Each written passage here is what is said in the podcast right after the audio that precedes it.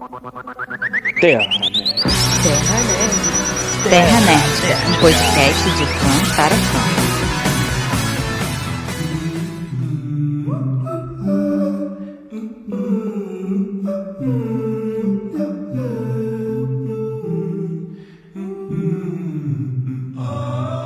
Saudades da nação nerdica. Era pra ele ser um cinzeiro e não um escoador de macarrão. Isadora Gomes. Meu Deus, Isadora. Já começa assim. Caraca. Posso fazer uma menos trágica? Achei pesado, achei pesado. Não, tá gravado, tá gravado. Vai ser essa. Vai ser essa. Não, vou fazer outra, vou fazer outra. Essa ficou pesada, né? Mantém, mantém tuas broncas aí. Não, não, não. Já, já, já botei na edição, já era. Já botei na Caraca, mano. Amor, amigo de coador. Ai, deixa eu fazer outra então, já que ficou pesada. É porque. Vou fazer outra. Não, não pensa não. Já foi. Vai, Arthur. vez. Não, vou fazer outra. Eu vi a Euphoria por causa das maquiagens com glitter. Nessa temporada, todas as maquiagens viraram lágrimas. Isadora Gomes. Prefiro o escoador lá, hein? Prefiro do macarrão, papo reto. Pode ser. Eu achava que tinha pesadelo até ver o Nate ser enrabado pelo próprio pai no pesadelo dele. Arthur Renan. Ai, meu Deus. E a minha era pesada? Eu já tô vendo o nível que vai ser dessa gravação. 90% da vida é confiança. O lado bom é que ninguém sabe o que é real ou não. Ellie Santana. Eu nunca fui mais feliz, Eduarda Chagas. Isso aí, poucas palavras. Palavras fortes, palavras fortes. É, eu tava procurando, deu ah, vai essa da Cassie mesmo. Nada de base, sua pele vai ficar incrível, confie em mim. Larissa Souza. Ambiente de música, além de ambiente de drogas, é ambiente de macho que te faz uma música sobre amizade, depois te dedurar e pegar a sua mina. Marcelo Bandeira. Aí sim, Moleque. Aí Gente, uma maleta de 20 mil dólares de drogas. A gente vai simplesmente fingir que nunca existiu mesmo? Matheus Von Lutz. Sim, nunca existiu. A direção fez questão de fingir que nunca existiu. Se o Sam Levinson fala que não existe, eu também digo que não existe. Quem sou eu, né? Quem sou eu pra questionar? Eu tô, tô questionando demais, tô procurando pelo Yobo. Ó, minhas teorias para a terceira temporada, hein? Depois a gente fala disso. Mas então, como vocês perceberam por essas frases icônicas, o nosso podcast de hoje é sobre a série da HBO Euforia. E é a primeira vez que a gente traz essa série aqui no nosso podcast. Então a gente vai ter momentos da primeira temporada, da segunda temporada e spoiler pra caramba. Se você não viu, você vai lá na HBO, assiste e depois vem aqui ouvir os nossos comentários. Mas antes, vamos aos nossos comerciais. Comerciais. Uma propaganda pra HBO, pô. Cara, Tem é, no é, site pirata. Essa no site pirata também. Você pode, você tem essa. Ô, Isadora, Isadora, pede lá pra Turner patrocinar a gente esse podcast aí, pô. Eu patrocina nós.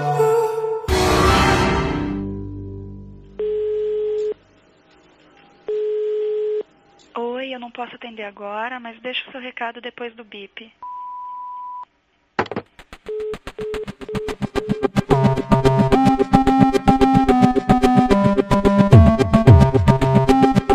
E estamos aqui pela primeira vez com a Lara. A Lara aproveita esse espaço aqui, fala quem você é, fala dos seus trabalhos, inclusive né, a ligação do seu trabalho com o tema de hoje. Oi, gente, eu sou a Lara. Eu sou maquiadora profissional. E o meu Instagram é arroba maquiando com Lara. Lá eu dou dicas de maquiagem, várias e várias pra vocês, até pra quem não sabe se maquiar fazer nada. E o que é que o meu trabalho tem a ver com euforia? Simplesmente porque as maquiagens de euforia são incríveis. E trouxe uma nova moda, principalmente no Instagram e no TikTok. Tá todo mundo fazendo várias maquiagens inspiradas na série. E essa moda pegou tanto que a série ganhou até um prêmio de, de maquiagem, né? E é isso.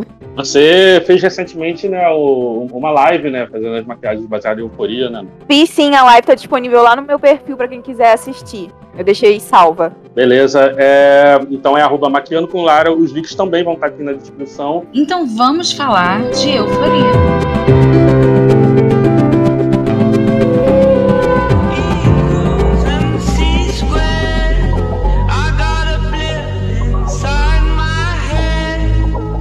Euforia é uma série, ou Euphoria, depende aí se você vê dublado, se você vê legendado, se você sabe inglês, se você não sabe.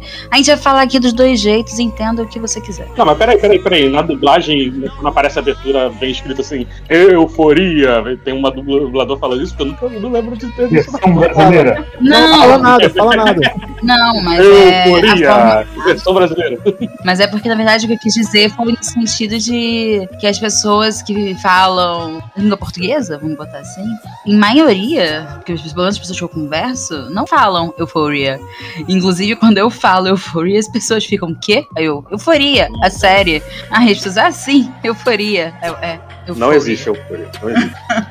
Euforia foi criada por Sam Levinson e estreou na HBO em 2019. E tem um elenco que naquela época não era tão famoso assim, com exceção da queridíssima Zendaya.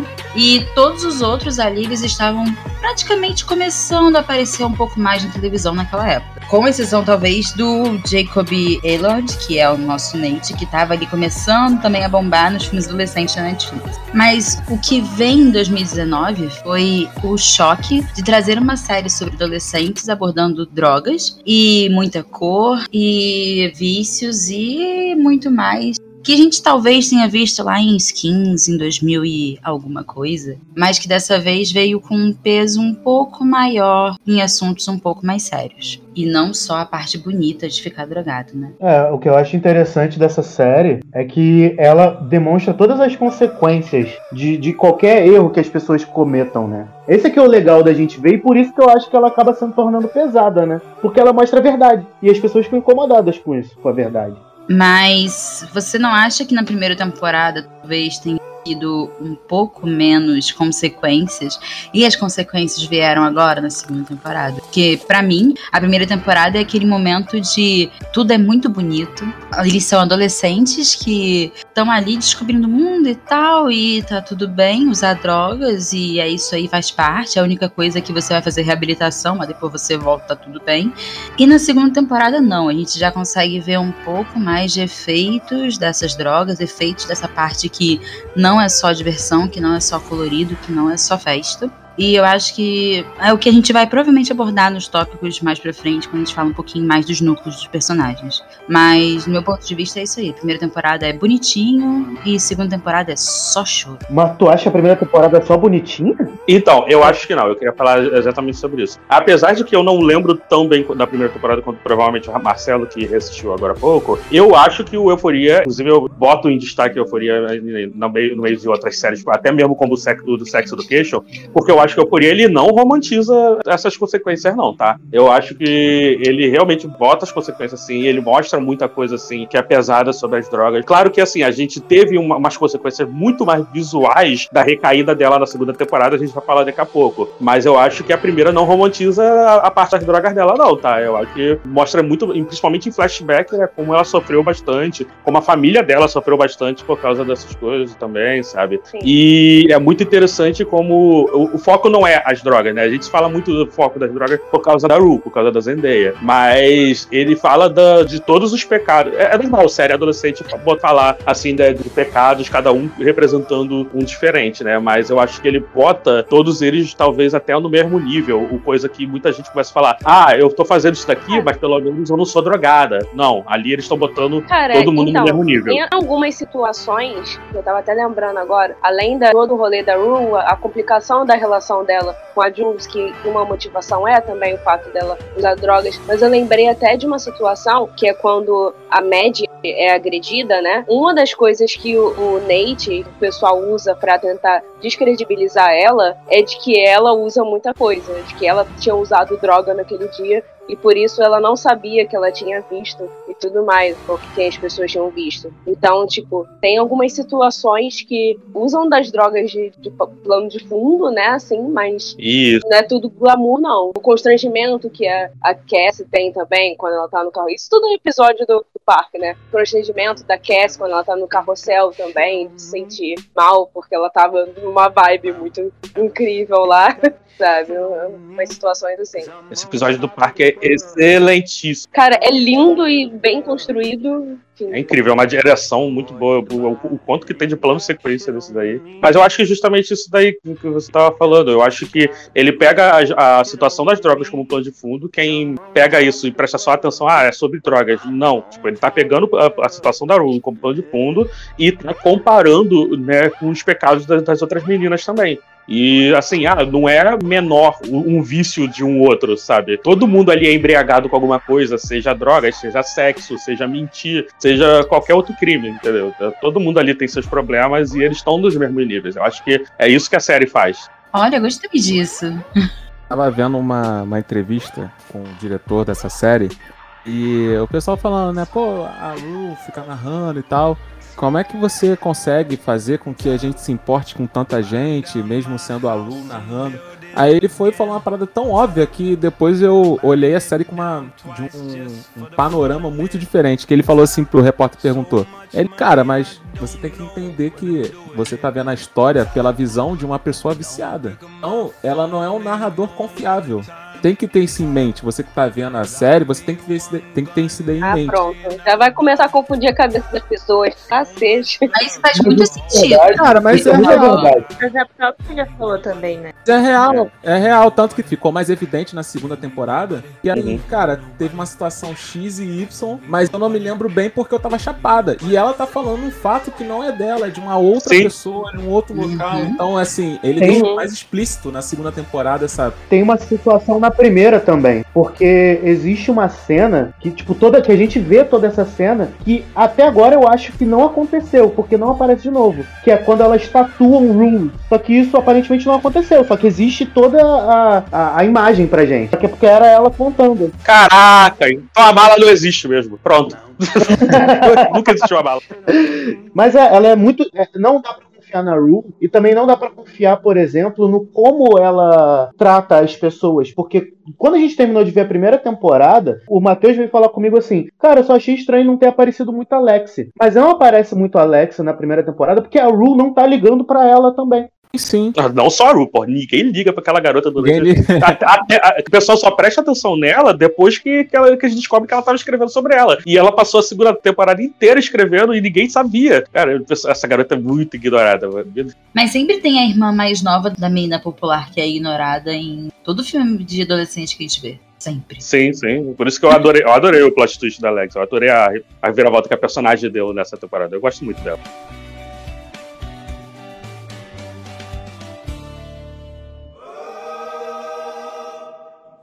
Queria abrir para falar uma coisa que foi muito importante para a primeira temporada, né? E falar sobre o que levou a temporada a ganhar o prêmio, né, de melhor maquiagem. A maquiagem, ela tem uma representação muito grande na primeira temporada, principalmente, que é identificar a personalidade e até o estado da pessoa, né? Tipo, a Rue sempre com aquele glitter embaixo dos olhos, que significa a tristeza dela mesmo, a depressão. A maquiagem, ela representa muito a personalidade das personagens. Tanto que na primeira temporada faz uma apresentação da personalidade das personagens por meio da maquiagem. Se a gente for perceber, a Mad, por exemplo, é sempre a que tá mais bem maquiada, sente ter um acabamento bem mais profissional, aquele delineado de gatinho dela afiadíssimo, que representa bem a personalidade dela, afiadíssimo. Tem até uma frase que a, a maquiadora brinca no Instagram na legenda de uma foto, que o delineador da Mad é super afiado para representar o corte que ela faz em tudo, seja namorados ou qualquer outra coisa que tiver no meio do caminho dela. A personagem da Mad, por exemplo, ela é muito ligada com maquiagem, tanto a personagem quanto a atriz. Tanto que a atriz, a Alexa Demi, a- ela é muito ligada com maquiagem. Tanto que é ela que faz, ou pelo menos dá um toque final na maioria das maquiagens da personagem dela. E a atriz é tão ligada com maquiagem e a mãe dela trabalha na MAC. Então a mãe dela é maquiadora profissional. E ela com certeza deve ter feito tudo com a mãe dela. Mas tem uma questão toda de. A maquiagem fala muito sobre eles naquele momento, naquele episódio. A Cassie, você perceber na segunda temporada, sempre que ela tá em situações de que ela tá muito nervosa ou que ela tá muito bêbada, eles sempre deixam as bochechas dela bem coradas e os lábios também, pra indicar mesmo uma ansiedade nervosismo. Se ela tivesse ficando corada e tivesse, sei lá, mordendo muito os lábios por conta do nervosismo. Isso já aparece logo no primeiro episódio da segunda temporada. E o Nate aparece lá de carro e começa a falar com ela. Que principalmente na cena do banheiro, que a Mad vai lá e a Cassie tá com medo de ser descoberta pela amiga. As bochechas dela ficam super rosadas e os lábios também, justamente pra indicar uma, uma ansiedade, o nervosismo. Que maneiro. Eu que a personagem que mais evolui e mais muda até o estado da maquiagem e que ficou mais marcante, né, em questão da maquiagem, é justamente a Jules, né? Sim, No- sim. Na primeira Exato. temporada, Sim, Era uma coisa muito delicada, né? A Jules, quando ela começa a aparecer, ela usava muitas cores, eram coisas simples, mas ela sempre usou muitas cores. Chegam alguns momentos, até no final da primeira temporada mesmo, que ela já tá usando cores mais claras, já tá usando uns, uns delineados brancos, coisas assim. E nessa segunda temporada, a, a maquiagem dela mudou muito também em comparação à primeira. Já não tem mais aquela alegria toda que ela tinha, que ela mostrava de cara, sabe? Exatamente, mais porque preto, no. Foi ficando A mais preto pra demonstrar a maturidade da personagem. E também uma coisa que eu percebi foi no episódio extra. Não sei se vocês chegaram a assistir os episódios extras. Cara, eu só vi o dela. Eu só vi o da Jules também, que ela sempre representava muito esse negócio por ela ser transexual e ela precisava, de certa forma, ter a sua feminilidade validada por meio dos homens. Aí, quando ela enxergou que não era bem assim, que na verdade ela gostava de mulheres, ela começou a ter esse amadurecimento e parou de ser tão feminina. Aí, na segunda temporada, ela aparece com os cabelos cortados, a maquiagem, como a Ellie falou, tem bem esse negócio de que não é mais tão colorida, é uma coisa mais gótica, assim, os delineados mais pretos, não tem quase cor, quando tem são cores mais sóbrias e mais puras, justamente para representar isso, que ela amadureceu e agora não enxerga mais a transexualidade dela dessa forma por meio dos caras. E se aceitou também, né? Como o Elliot disse, ela tá parecendo o Kurt Cobain, o que é sexy. Exatamente. Também é, ela combina agora muito com o tom, né? Eu acho que conforme vai ficando mais tenso os episódios, o elenco, Uhum. todos, todos, se você pegar o primeiro episódio e comparar com os últimos, cara, a maquiagem muda muito do elenco todo. É Sim. isso. Isso é maneiro. Isso é... A Jules também a gente consegue reparar por causa desse es- episódio extra, é que ela também ela diz que ia, tava pensando em retirar os bloqueadores de hormônio, etc, né? Então, tipo, É. a gente já vislumbrava que nessa temporada ela fosse parecer menos delicado, de certa forma. Ah, tem uma Exatamente. maquiagem que eu achei bem maneira e que eu tinha notado, mas fiquei naquela de, pô, será que é mesmo? Depois eu fui ver e era verdade. Ah, como é que fala o nome da atriz principal? É Zendaya ou Zendaya? Ou nenhum dos dois? É Zendaya. Pro, pra mim é Zendaya. Zendaya. Eles falaram Zandei aí e eu tô completamente contra. Tem um vídeo dela aí. falando como fala o nome dela. Mas aí a gente entra naquele discussão do você vê do É, quem fala Zandeia é quem fala Eufôria. É verdade, quem fala Fala Zendaya Euphoria e fala. Zendaya. A atriz principal, ela quando tá limpa, ela tem menos espinha ou não tem espinha. Sim, Parece muito sutil. sim. Caralho, eu não reparei nisso não. Tudo que você sente e deseja e quer esquecer, tudo desaparece. E de repente, você volta a respirar. Eu acharia bem interessante se cada um explicasse as frases. Até porque a minha tem uma explicação que ninguém deve ter entendido. Quer que botar pra fora? É, né? geralmente Fala, deixa o enigma mesmo. fala, bota pra fora. Enigma. Deixa aí pra próxima temporada. Vocês vão ter que assistir o segundo episódio do nosso podcast aqui. É isso. E pra vocês saberem o que, que significa. Ou não, ou não, vai Ou ficar. não, né? Enfim, gente. Vai ter, é- que ver, vai ter que ver uma entrevista. Aí você, você faz uma live, você faz uma live, né, fala que participou de uma gravação do podcast e explica a tua frase lá. É isso. Olha só, eu acho uma boa. É, então, eu queria explicar a minha frase, né? Porque a minha ninguém deve ter entendido nada de nada. É porque é o seguinte, não sei se deu pra perceber, mas durante a série, a pele das meninas é muito leve.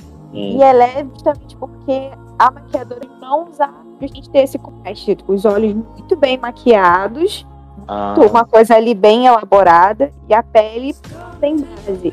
Aí, ah. a Dora deixou pendurada essa frase no espelho do camarim, frase que eu falei no início, justamente por causa disso, porque elas não usam base. Essa informação foi muito legal para dar um gancho, na verdade, para um conteúdo no canal da Euforia principal da HBO, assim, ó, momento público que não é público. Mas todo domingo, né, após o episódio ir pro ar, a HBO tem um canal da Euphoria no YouTube, que é só Euphoria, e eles colocam tipo um making off de cada episódio, onde os atores e o Sam Levinson falam sobre a série como um todo. Então, vale a pena ver. É em inglês, não tem legenda, mas tem aquela legenda automática do YouTube. Pode acionar ela. Vale a pena ver porque tem um pouco desse olhar de bastidores que a Lara trouxe da maquiagem, por exemplo. É bem legal. Achei legal, bacana.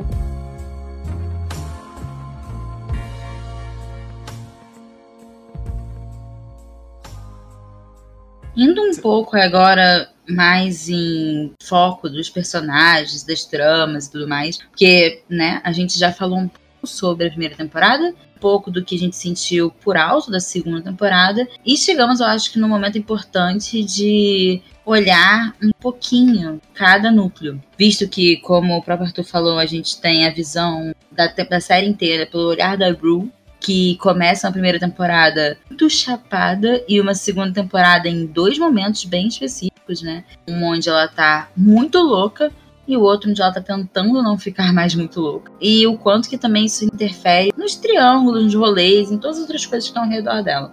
E por isso eu acho interessante a gente começar falando dela, da Jules, e do personagem que chegou na segunda temporada, que, que chegou quebrando tudo. Só um tempinho aqui pra, pra é, Rue. Gente, eu, eu confundo direto Jules com, com Rue.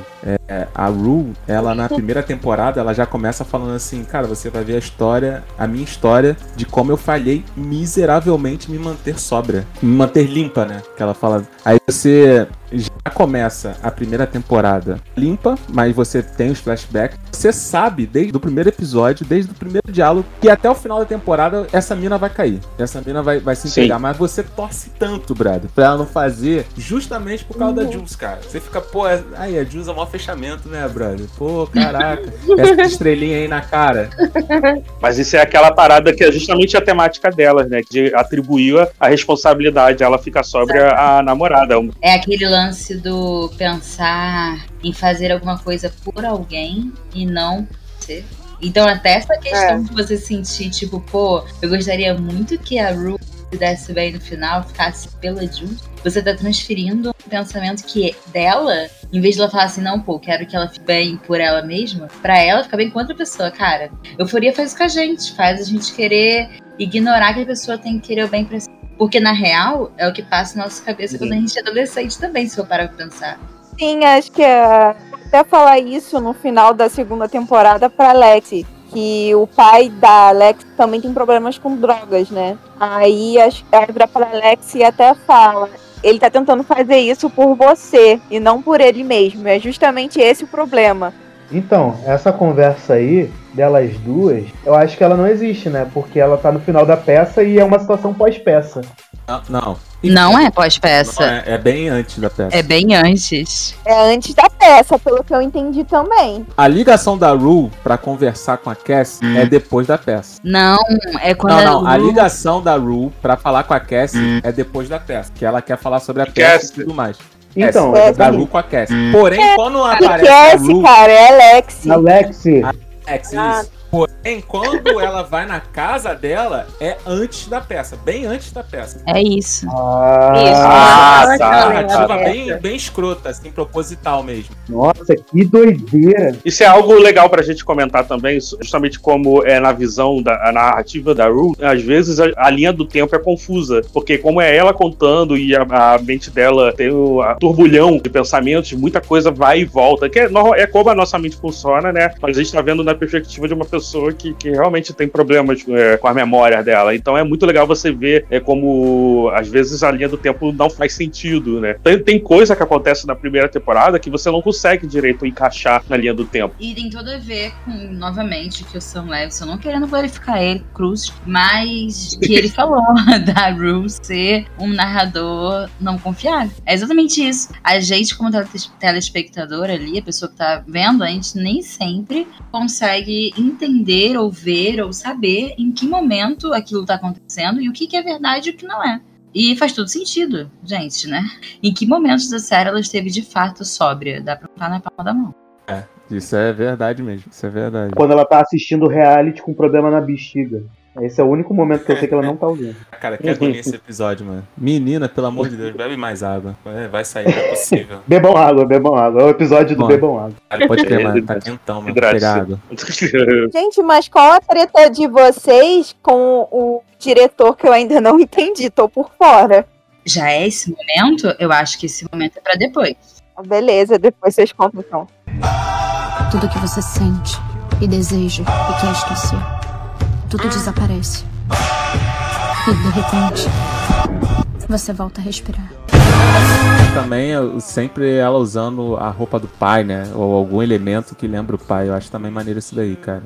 Tem sempre umas calças super largas e o, as camisas xadrez, né? Que ela usa bastante. Sim, sim. Ela mal fala do Que a pai, Jules cara. até reclama se na for. primeira temporada. A É, Jules ela sim. reclama que. Ah, não, eu adoro o jeito que você se veste, mas às vezes me dói ver você andando por aí assim. Cara, e, e eu acho isso daí muito maneiro, porque ela raramente fala do pai. Tem quando dá alguma crise, ou al- alguma coisa, é, dá, sei lá, dá uma epifania nela, ela fica eufórica, olha aí. E vem o pai. Nesses momentos vem o pai, mas ela mesmo, a atriz, ela não fala. Quer dizer, a atriz não, a personagem. Ela não fala do pai, mano. Não fala. Tu pode prestar atenção, não fala. Só vem flashback se tiver dando merda. Senão, ela, Ela, não, fala, ela só sente, né? É, é. Eu acho que ela não consegue também, né, falar sobre o pai quando ela tá sóbria. Cara, tem uma frase que ela até diz, né? Ela diz assim: ah, seria muito mais fácil se eu pudesse simplesmente culpar é, o fato de eu usar drogas por causa da perda do meu pai, né? Por causa do, do luto. Só que ela, na verdade, começou a usar antes da morte dele, né? Mas tá relacionado também ao dor e ao, ao sentimento e tudo mais. Então eu acho que é, é- é- relaciona muito a isso. Sim, tanto Ele que tem aquela doente, cena que ele tava muito doente, tava deitado na cama e ela tá pegando os remédios dele pra se drogar, né? Os remédios pra dor, assim. E ela usa sempre vários de uma vez, desde antes dele começar a ficar tão mal. Isso daí que é brabo, né? Porque ela fala, né, que ela se sente culpada pelo pai fi- ficar naquele estado e, consequentemente, ele virar um viciado. Mas, ao mesmo tempo, ela fala que também que, independente se o pai estivesse naquele estado ou não, ela acha entraria nessa vida de qualquer jeito. Então tu fica meio, caraca, cara, olha só, barada louca. Não tem fim. é Eu não sei se eu concordo, porque pela minha percepção da série, se vocês tiverem uma percepção da série, é, falem sobre isso. Mas pelo que eu vi, ela parece que começa a experimentar drogas mesmo, uma coisa mais pesada, quando o pai dela começa a ficar doente. Não sei se eu tô, não tô lembrando de alguma coisa que aconteceu. Não, mas é tem a ligação entre ela ter o pai doente, ela já ficou mal, e de ter disponibilidade, porque como você mesmo disse, É. ela começou a usar os remédios do pai. Essas duas coisas influenciaram. Fora a culpa, ela se sente culpada pelo pai estar naquele, naquela situação. Que é uma coisa que toda criança Não, tem. acho Toda que criança não. que acha que é. Ela fala, pô, não é questão de achar, ela fala. To- toda psicologicamente to- a- as crianças, né, quando a gente vai crescendo, as crianças elas se acham tão importantes que mortes ou coisas assim ou doenças, elas se sentem culpadas por essas coisas. E a gente sabe que ela é criança na cena porque ela usa Maria Chiquinha, né? Porque eles fazem isso. Ela usa né? Gente, eu não tinha me ligado nisso, eu juro pra vocês. Eu não tinha percebido que a Maria cara. Chiquinha era pra representar que ela era criança. Todas, todas as personagens, todas as personagens quando, quando é pré-adolescente, elas estão com trança. LS? LS? Lexi. Se pô, de aparelho, moleque. É brabo. É É, brabo. é. É, menina É. é nova. é muito boa. Os aparelhos, se não me Mas olha só, Arthur, respondendo até o negócio que você falou aí, né? Você pegou o gancho aí ah, do nome até, né? De euforia. Eu queria falar até uma coisa que vocês estavam falando, né? Do, do motivo dela começar a usar drogas. Vocês estão ignorando que ela até fala isso na primeira temporada, que é porque ela tem transtorno maníaco depressivo, né? Que é o famoso bipolaridade, né? E ela, isso causa, isso causa muita ansiedade nela, né? E Esqueci mesmo. é, esse, esse é um transtorno que ele alterna entre o humor do depressivo e o humor do maníaco, que é o também chamado de euforia, e ela usa as drogas para ela estar em euforia a maior parte do tempo. Isso no primeiro episódio, inclusive, se você reparar, pode estar sendo o efeito Mandela. Mas eu acho que eu lembro do título Euforia tá aparecendo justamente quando ela tá falando que tava nesse estágio que ela se sente melhor e que ela usa, né, essa química externa para causar isso, pra não voltar pro estágio depressivo. E todas as outras personagens têm a- as suas euforias também, como eu falei, às vezes não pela droga, às vezes por outros pecados, entendeu? Esse é o tema principal. É, ela já tinha o medicamento na vida dela, né? Desde muito tempo. Isso já faz diferença, porque como, por exemplo, o pai da Lexi e da Cassie, ele começou a usar drogas porque ele se envolveu num acidente, né? A Rue, ela já tinha um certo medicamento antes mesmo do pai ficar doente, é isso, né? Realmente, eu tinha até esquecido desse detalhe. Ela tem transtorno bipolar, né? Tem até um detalhe que eu tava falando com a minha mãe, que é o seguinte: aqui no Brasil, a gente não costuma receitar ocodona e morfina para dor, só em casos extremos. E lá nos Estados Unidos, você sentir uma dor forte, eles já meio que receitam esse, esse tipo de medicamento. É mais fácil lá, digamos assim. Então, acontece. É porque lá é público, lá é, lá é pago a saúde e tal.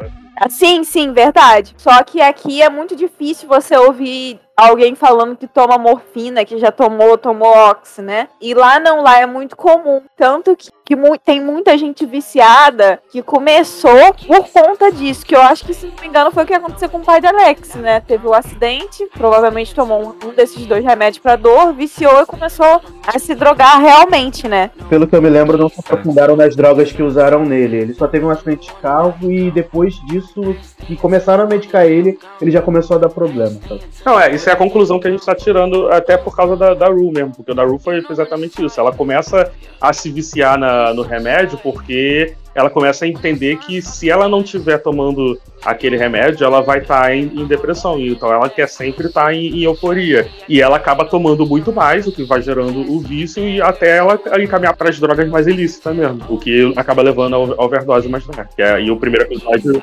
começa com ela voltando da reabilitação. Uma parada que você está falando aí dos remédios e tal, que eu achei muito maneiro na segunda temporada já, o primeiro momento que ela fala com Elliot, que ela tá ali precisando de drogas e tal, e ela sabe exatamente o que tomar para não ter uma overdose. É, ela ali no banheiro, naquele momento específico que ela tava, né, se drogando, que Era lavanderia, Isa, desculpa. Era uma É. lavanderia, isso aí. Isso. Banheiro é. Na lavanderia, ela tava ali se drogando muito e ela sabia exatamente quais remédios, o que tomar, qual droga usar para não ter uma overdose. Então, é o nível de conhecimento que ela adquiriu, né, de acordo com o vício dela. Claro. Até pra terminar a série com, a, com ela entrando na faculdade de química, cara. Porque ela Ó, Breaking Bad aí, fazendo. Caralho. Não, mas, mas você tava falando, mas a, a, a Ru tava se drogando, porque o Elliot tava lá consertando a máquina de lavar. Mentira, eu acho que ele faz isso com mentira. Boa. Essa daí foi boa. Finalmente uma boa. Mas aí a gente já pode falar do Elliot, porque o menino tóxico, que amizade tóxica, pelo amor Tu achou, cara? Tu achou? Então, pô, ele salvou ela. eu achei, eu achei uma adição incrível na temporada. Ele beija sua mina pra você. Não, gente, realmente ele é talarico, ele é talarico, mas eu não achei ele tóxico. Ah, peraí, peraí. Tá bom. Talarico dos, das duas. Quem entendi o relacionamento dos dois era aberto. Gente, calma, tá um peraí, pouco gente. exaltados. É Gente, muita gente falando ao Tá mesmo todo tempo. mundo em euforia aqui. Exato. Tá todo mundo eufórico. Eu só queria Não, dizer que o menino era tóxico, não era pra causar conflitos. É, Achei uma olha adição só, não, eu- na temporada. Sério mesmo. Eu acho esse personagem, eles, tirando o, o Magical Negro da Ru, né, o padrinho dela lá, o Elliot também tava sendo o que tava soltando algumas coisas mais sensatas até, que coisas que eu parei pra pensar de, tipo, tem uma frase dele que ele fala pra Jules, que inclusive é antes deles começarem a se pegar, que é sobre pessoas sexuais e não sexuais. E isso, cara, eu- eu, eu parei pra, pra prestar atenção em vários casamentos, vários relacionamentos, de como que isso existe. Inclusive um relacionamento que eu já passei também, sabe? De como que, às vezes, uma pessoa simplesmente só não é uma pessoa sexual, e a Rue não é uma pessoa sexual. O prazer, tipo, ela gosta de, de ficar com a, com a Jules, sim, ela gosta de ter as relações sexuais com ela, mas o prazer, ela pega de outras coisas, como, por exemplo, as drogas. E a Jules é uma pessoa super sexual. Então a Jules estava tendo aquela crise de achar que a Rue não gostava dela porque elas não estavam transando tanto, sendo que, na verdade, era uma pessoa mais sexual do que a outra, simplesmente isso. E ela acaba compensando isso com o Elliot, né? O que acaba gerando essa traição. É aquela cena dela fingindo orgasmo, hein? Merda. Nossa, foi É muito boa essa cena. Mas o que eu ia comentar é que, assim, a Ru, pelo menos, ela tem cena na primeira temporada em que ela se masturba. Ela diz que ela não estava sentindo o oral da, da Jill por causa da droga. Ela até Sim. diz, ah, ela podia estar lambendo meu cotovelo, que eu não ia sentir nada porque eu tô dormente, completamente dormente, sabe? Sim. Então, assim, a Jules, ela começa a se sentir mal por isso, mas a Jules, ela não tava sabendo que a Ru tava se drogando, sabe? A Ru foi Exatamente. completamente injusta. A Ru, ela colocou a Jules Muito É, faltou comunicação ali, sim. Comunicação. Realmente. Comunicação ou um óculos? Porque a tá precisando de um óculos pra enxergar que a Ru tava drogada. Por favor, ela colocando a desculpa que ela tava usando maconha. Ah, gente, pelo amor de Deus, maconha não faz tudo, não. Elliot não cara. maconha, não, tá? Ele dá outras drogas pra Ru, tá? E é por isso que ele é amigo tóxico. É, realmente, ele deu várias drogas pra ela, mas ao mesmo tempo que ele deu várias drogas pra ela, ele foi lá contar pra mãe dela que ela tava se drogando quando viu que ela tava afundando. Por isso que eu Não, acho não. que não. Quem foi foi a Jules. É o Ele seguinte, foi- Não, não, não, existe, peraí. uma cena- existe uma cena em que a guia, que a gente nem falou nela, que é a irmã da Ru, né? A guia, Dia, diz. Dia. Dia, né? Então, que ela vira pra Jules e fala assim, quer dizer, pra Hulk e fala assim, Ru, eu não gosto quando você se droga, porque quando você se droga é completamente diferente das outras pessoas.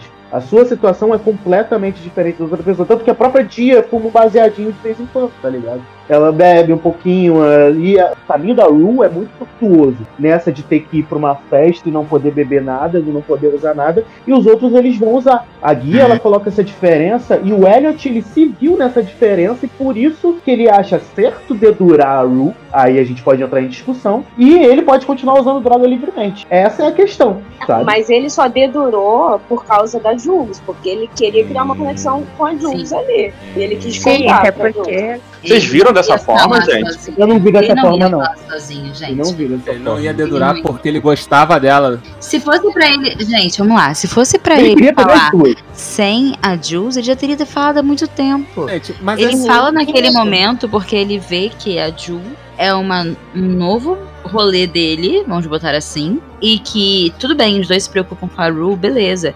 Mas se a Jules não falasse assim, qual é a menor, vamos lá falar com a mãe dela, ele não ia. ele não ia, não Ele simplesmente não ia. Não, ia. Incentivou, Parece porque que ele ele usa também, né?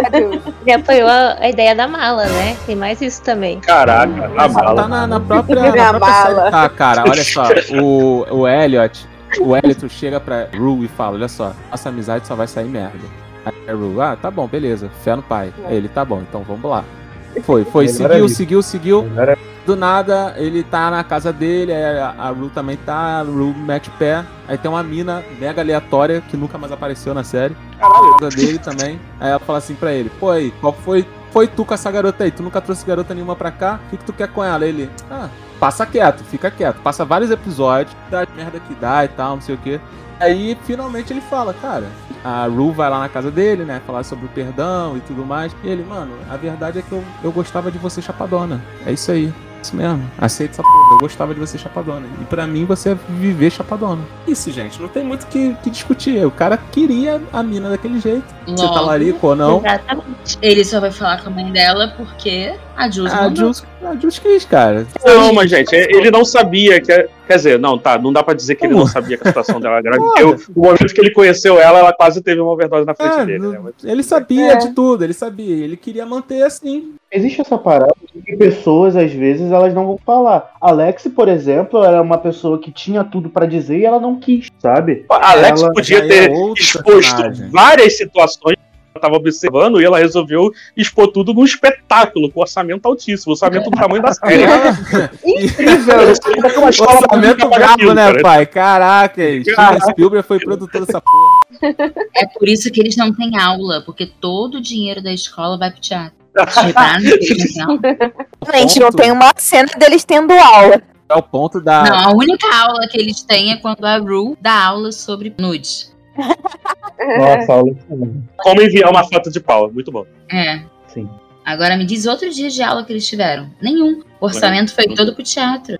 A escola que tá investindo em cultura, porra. Tá, tá de bobeira. É que incentiva.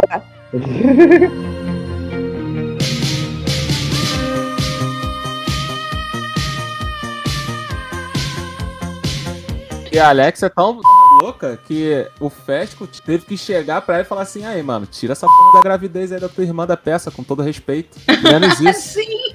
Pois é, né, cara? Caraca. Tipo, é o, abo- o Gente, aborto da irmã é sacanagem. Gente, eu acho que eu pulei um episódio, tanto que eu não lembro de nada sobre essa mala de dinheiro que vocês estão falando. Ah, que É o Não é mala de dinheiro, não. Dois ou três. É esse? É mala de dinheiro, mala é o não. É Lost desse, dessa temporada aí. A mala é o. Qual, qual é o nome quando, é, quando existe um elemento que é importante pro protagonista, mas não é importante pro público? É o Guffin. A mala é uma Guffin dessa temporada, é isso aí. Pô, Ah, mas o importante essa questão da mala, não só por causa das drogas que a Rue recebe, mas é da gente conhecer um pouco mais da Laurie, né?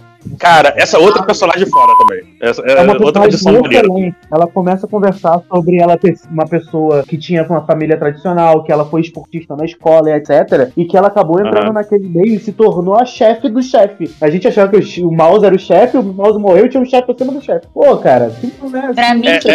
era chefe era a avó do Face. Pra mim, ela que era a dragona, mas descobrimos nessa temporada que não. Não, mas a avó, a avó do tá lá em estado vegetativo na cadeira lá, pô. Ela não, não, não tem como controlar nada. Agora é a Laura. Então, Agora é a Laura. Se a avó dele fosse a chefe, ele não tava tendo que obedecer o Mouse, pô. faz todo sentido. Mas eu acho que realmente a, a posição da avó do Fez era a posição, tipo, do. Eu, eu posso ter entendido errado, mas eu acho que era uma posição parecida com a do Mouse, né? Então ela tava abaixo de alguém ainda que a gente não sabe quem era Também. na época. Concordo contigo, concordo contigo. Eu acho que ela é tipo Mouse. Agora, eu não É. gostei dessa adição, dessa trama com a Tracante, já que não desenvolveu. Mas isso é euforia. É desenvolver coisas assim, do nada, e depois você vê uma resolução quando você espera. Tal como, por exemplo, o Carl Jacobs e o Nate. Mas você Na primeira que... temporada também foi uma coisa tipo, beleza, o pai dele é pedófilo, valeu. E acabou ali. E na segunda temporada, não, a gente viu toda uma resolução, a gente viu a história do Não, Cal peraí. Novinho. Eu acho que na mesmo na primeira temporada tem uma crescente dessa situação toda, que é baseada no Nate tentando, entre muitas aspas, proteger o pai.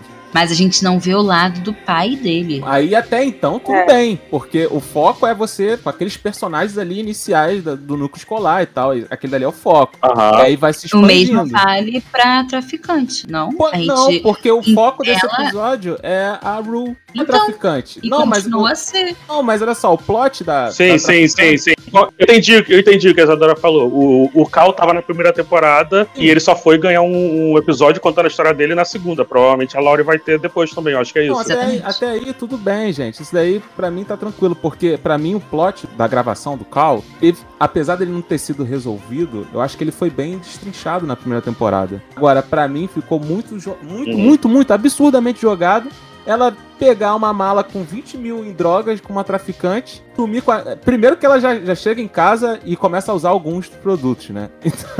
Então, aí depois... Já tava errada, é. É, já tava Já errado. tava errada que eu não ia conseguir pagar. é. E depois sumiu aquela mala naquela cena maravilhosa que a gente viu da, acho que é do penúltimo episódio. A mãe dela joga fora. Aí você fica maluco com aquilo dali, cara, porque você fica o tempo todo, cara, essa mala vai dar muita merda, vai dar muita merda. Vai dar uma muita merda gigante. E aí Sim. acabou, Mas Sim. vai dar e acabou, na terceira temporada. acabou, irmão. Mas Pô, aí. cara. Pra mim é. Não, assim, Tem é que melhor olhar. Arthur, você tá impaciente. Você tá impaciente, Arthur. Fica com Eu acho calma. Eu vai fico lá. paciente, Sim. cara. É que eu acho que ficou muito jogado, muito jogado. Essa traficante não foi nem, tipo assim. Não, eu aparecia. achei muito jogado também. Muito jogado. Foi jogado Também sim. achei. Ah, foi Tá, jogado não vou demais, discordar mano. do ser jogado. Mas também não vou, não vou desdizer. Ai, meu Deus, confuso caso. Mas calma aí, vamos lá.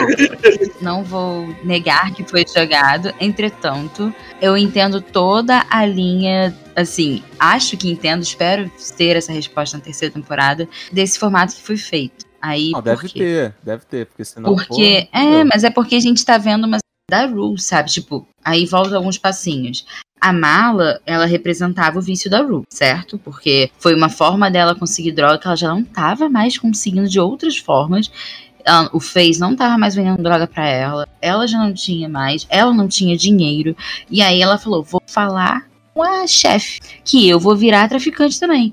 E a chefe que trafica mulheres, ela falou: Ah, beleza, leva a mala. A garantia a gente vê depois. E foi. Show. Mas o que acontece nos episódios logo após isso? O episódio logo após isso já é o episódio que a Ru tem as drogas todas jogadas no lixo. Então a Cara, deu consequência disso é a gente não ver mais esse assunto, porque a Ru não pode mais pensar nisso. Ela tá tentando não pensar nas drogas. Ah, entendi. Cara, mas tu tá entendi. Entenderam? esquecendo que são 20 mil em drogas e essa traficante simplesmente falou assim: ah, e a menina levou 20 mil aqui e não reverteu isso daí em dinheiro. Mas Ah, a gente não saber? tem Tudo noção bem. de linha temporal. Mas a gente é- não tem não, não, noção não, não, de não. linha temporal. Ela tava, ela tava viciada. Ela tava viciada quando ela foi procurar essa, esse, Aham. essas drogas, certo? Beleza. Tá, mas E depois, no Aham. final, ela está limpa. Tanto que tem Aham. todo aquele Isso. negócio. Então, assim, passou um tempo maneiro e essa traficante falou assim: aí, tu tem o Ais. Ela tava jogando baralho em casa. Ficou jogando baralho em casa o tempo todo. Não, cara, a gente não sabe. Essa que é a parada. Cara, mas quanto tempo tu acha que uma viciada precisa pra ficar limpa? termina o episódio com a Ru narrando, falando que eu fiquei limpa até o final do período. O que quer dizer que a gente pode ver a recaída de novo dela na terceira temporada. A Cara, como que tava ela ficou limpa, um cara. período inteiro sem resolver esse problema da mala, cara, e a mulher não foi atrás dela? Mas eu tô, a gente tô muito não confuso. sabe. Mas, no, mas Isadora, no- na peça, É, mas ela, ela estava limpa. Peça ela tá Sim, limpa. gente, mas a gente não sabe o que acontece nos próximos dias após a peça. Não, não A é gente- dias, ela se só falou- mais de, mais de simplesmente dias, assim, se passou mais Ela falou, semanas, é, a- né? A, Ru fala, eu, eu vou, eu- que ela, ela fala que eu vou ficar limpa até o final do, do período. Mas ela, isso ela não fala da significa narração. nada. Ela tinha que entregar o dinheiro da mala em uma semana. A garantia da traficante era uma semana, lembra? Uma semana? Semana. Então, É uma Era uma semana. semana. Era uma semana. Então toda a minha não- teoria vai pro ralo. Ah, cara, passou muito mais tempo do que isso. A minha questão é o seguinte, porque olha só, o Fess, quando ele comprava droga com o mouse, ele recebia muitas é, visitas do mouse, porque o mouse ele dava droga o suficiente pra ele passar tipo um mês. É. Tanto que o mouse ele tava insistindo pra dar mais drogas e ele não queria, ficava dizendo não, eu não quero isso nem aquilo. E tanto que o mouse ele fez até aquela situação com a Rue de ficar dando uma droguinha Aham. aqui e ali pra poder Ele- é. mais dinheiro do Fess, porque ele queria mais Sim. dinheiro. A minha parada que eu tinha lembrado, eu não lembrava que tinha essa garantia de uma semana. Eu pensava que ela tinha feito o quê? Eu achava que ela tinha dado uma quantidade imensa pra um plano que tava começando, né? A traficante fala, né? Não, semana que vem você pega uma nova. Ela diz um negócio assim. Ela fala, eu não lembrava. Então se ela falou uma semana, esquece que eu falei. Só Levison fez tudo errado. Por isso que a Rue foi desesperada lá tentar entregar as coisas pra ela, né? Porque eu acho que já. Sim, ela entregou que joias de ouro, né? Que ela roubou da casa da mãe da Kessler. Isso. Não, inclusive ela invade uma casa aleatória também, né? Pra roubar. um- Ah, é muito maneiro isso daí. Não, não é invasão, gente. Eu sou contra. Mas na série ficou Ah, mas até aí, até aí a Juve e o Elliot também tinham invadido uma loja também, tá ligado? Até aí. O que me impressiona na cena de invasão é que a polícia nem um cheirinho de bala de festim. Ela claramente não é branca, claramente ela vai parecendo uma cracuda. E a polícia americana nem um choquinho nela. Só correram atrás? Se fosse no Caralho. Brasil. No Brasil não, né? Se fosse no Brasil, ela tava usando crack, né? Já começa por aí. Ela não tava usando. Ela não usa mim também. Ah, pra mim ela usa tudo. Se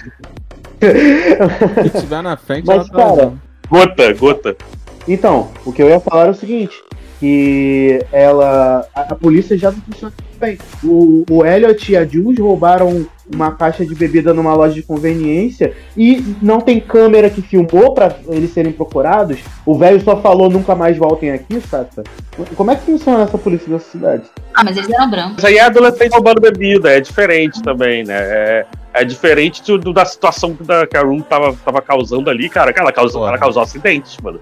Acho que foi o dono que deixou passar nesse caso mesmo. Ah, É, só é. adolescente que vendo bebida, então deixa pra lá. Deixou passar, deu um tiro na janela.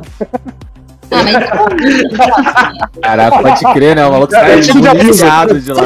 É um tiro. Ah, isso é um tiro de advertência. Ah, tá. É, Exatamente. já fez mais do que a polícia fez pela. Tudo que você sente e deseja e quer esquecer, tudo desaparece. E de repente, você volta a respirar. Não, mas, mas quando a, a Rue chega na casa da Laurie e a Laurie fala: Peraí, você não tinha me falado que você é uma viciada. Eu fiquei, puta, então isso já vai dizer uma outra trama entre elas duas. Que, pô, eu achei que ia, ia ter a conclusão te- no final da temporada, o que pode ter sido inocência minha, porque tinha muita trama pra ser concluída ainda, né? Que tava encaminhando pra ser concluída nesse final, e eles só jogaram pra depois mesmo. Ainda mais que também que teve todas as tretas do showrunner da série com o elenco, o roteiro foi mudado pra esse final de temporada, então pode ter muita coisa que eles só deixaram pra resolver depois mesmo. Caralho, pô, vou te falar. Se liga, mano. cara. Terceira temporada, a Ru na Turquia sendo vendida. É isso aí. Irmão, vou te falar. A calmaria da Laurie é uma parada aterrorizante, cara. Sério mesmo. Sim, cara. Fico, caraca, mano. É a parada que eu fiquei mais tenso a temporada inteira, foi isso. Mas é, cara, uma mulher que tem um homem que anda nu pela casa é perigosa. Eu achei errado. Nada. Inclusive, gostaria de ter um igual. Cara, é, é muito maneiro assim, porque a Ru chega lá, né? Ah, não, não, não, toma essas coisas aqui, depois eu te pago o resto, que não sei o que. Ela, não, relaxa, toma um banho, que não sei o que, não sei o que. Ela, não, você tem, tem drogas aí pra mim? Eu só uso tal, tal coisa. Ela, cara, só tem injetável. Ela, não, tenho medo de injetável. Não, vai lá pro teu banzinho, não sei o que, não sei o que. Ela... Aí ela pega uma mor... E ela já tava com a injeção ali.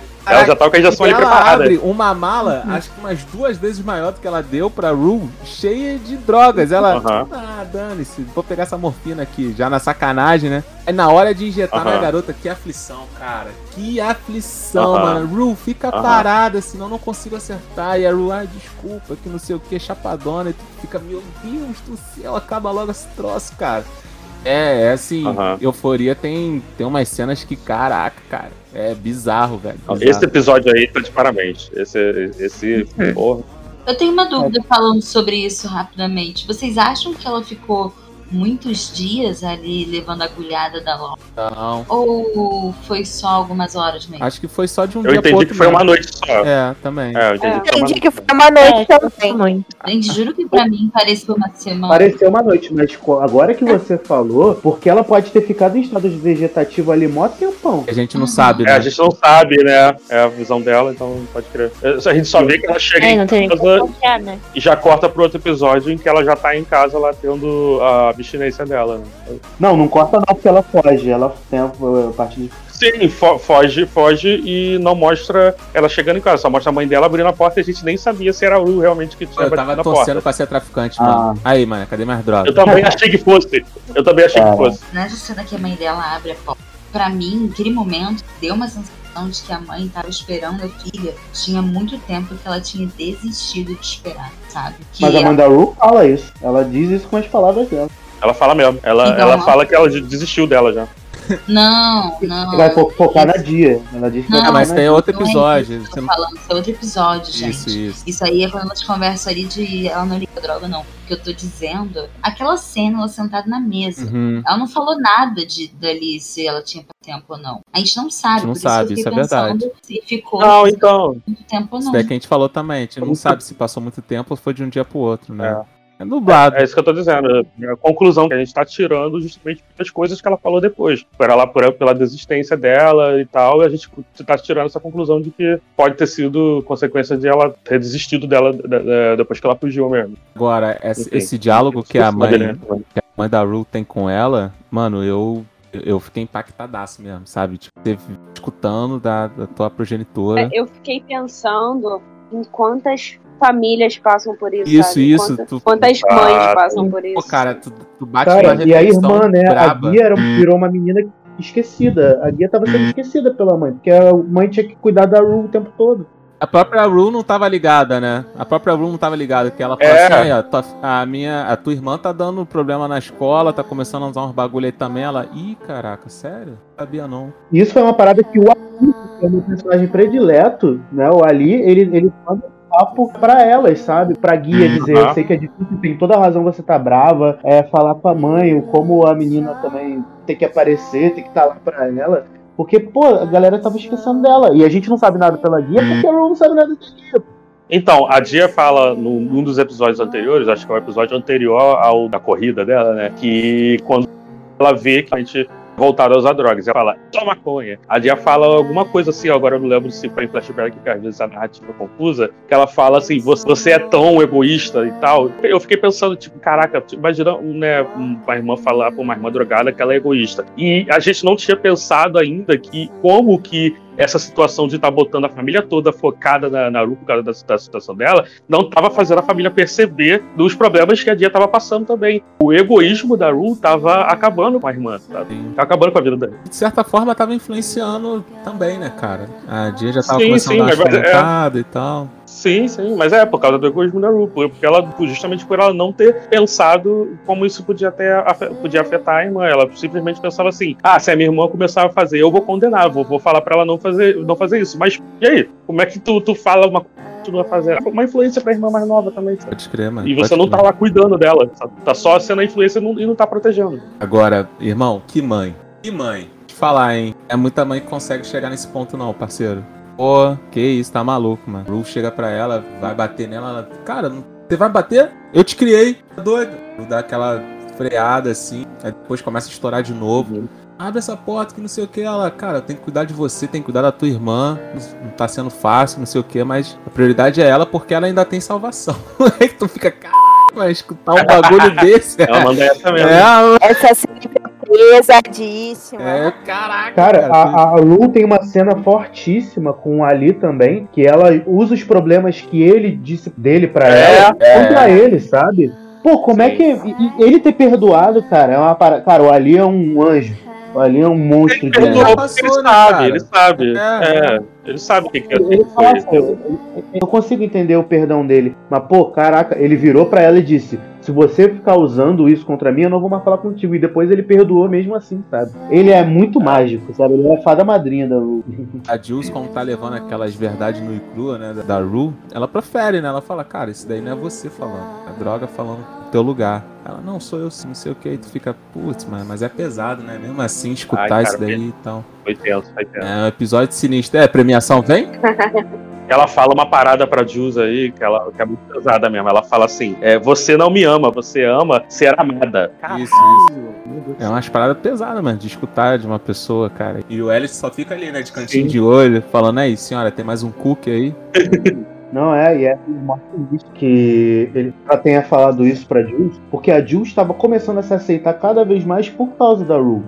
Isso no episódio especial, né? uhum. né? E ela decide parar com os bloqueadores porque ela diz que a Rue ela a vê da forma que ela é, independente de como ela. Mas é aí é o mesmo, de novo o problema de atribuir responsabilidade ao, ao namoro, pô. É, é, do mesmo jeito também. Basear no outro, né? É porque essa é a questão. Olha, a, a, luta da Jules é ela se encontrar como mulher. E a Jules, ela já fazia isso nos seus companheiros, né? Ela ficava indo é, em aplicativos à noite, ficando com homens mais velhos para se sentir cada vez mais mulher. Uhum. Ela estava começando a se encontrar mais como mulher entre as mulheres, né? Ficando com elas, etc. E a, a Rue começou a olhar para ela, independente de, do que, que ela fosse, via ela como ela queria ser, né? E mesmo que a, a gente possa atribuir esse esquema de que ela tá fazendo isso pelo namoro, ela também vai estar tá se mostrando ao mundo. Se ela começar a parar os bloqueadores, vai aparecer, vão aparecer pelos, vão aparecer outras coisas. Então ela tem alguém caminhando com ela também. Concordo contigo. É uma outra dependência, né? É uma dependendo da outra para se autossatisfazer. Sim. É um erro.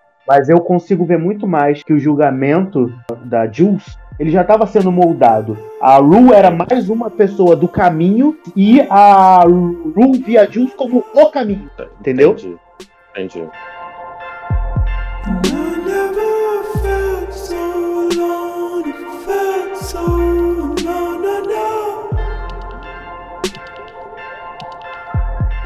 Além da gente falar muito sobre Ru, Jules e Elliot, e sobre a Ru e a mãe dela e tudo mais, é importante ressaltar que a série ela tem muitos núcleos.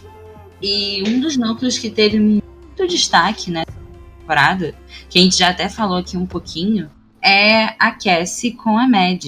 E que proporcionou cenas incríveis e que eu espero que consiga dar o M para a atriz que fez a Cassie. E ela, pelo amor de Deus, ela mandou muito bem, não tem como. Eu já gostava dessa menina no Everything Sucks, que ela faz uma personagem completamente diferente. Cara, essa atriz ela é muito boa e ela entregou tudo, assim, nessa segunda temporada. Ela, inclusive, teve uma polêmica recente, né, de que é, muitos críticos estavam é, avaliando a atuação dela numa outra série, numa outra produção que ela fez, como se fosse uma atuação muito boa e tudo mais. E ela falando que ela, na verdade, acha o trabalho dela de euforia tão incrível tão quanto, ou até mais, só que o pessoal desvaloriza muito o trabalho dela em euforia só porque ela aparece pelada.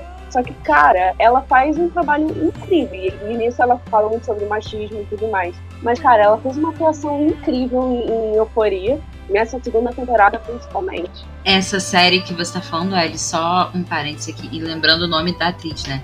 Que é Sidney uhum. Sweeney.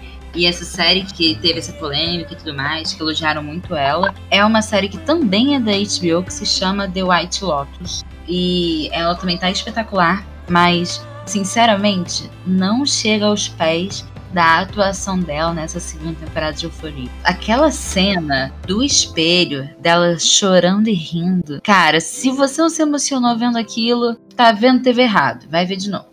É, ela tem uma cena muito boa também, que ela tá atrás de um vidro vendo a peça e respirando. E Sim, fica cara. É muito é, aí é o nascimento da vilã, né?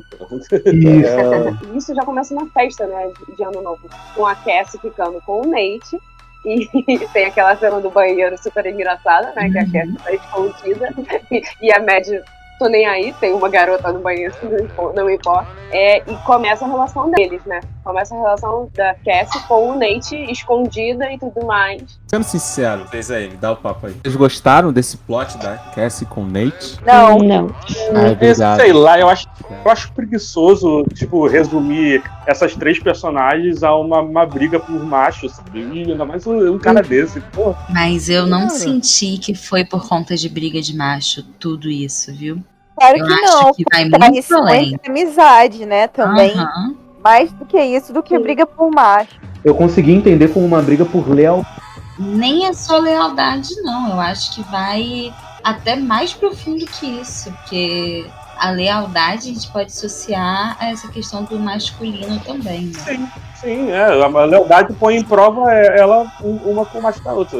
Isso, isso cara, eu, eu, eu, eu, até eu gostei assim do caminho que tornou isso, porque para mim é algo que faz muito sentido, né? A Cassie é uma pessoa que sempre precisou muito ser amada, sempre precisou muito ser cuidada, sim, e, ela, e ela aceitava migalha de qualquer forma, assim.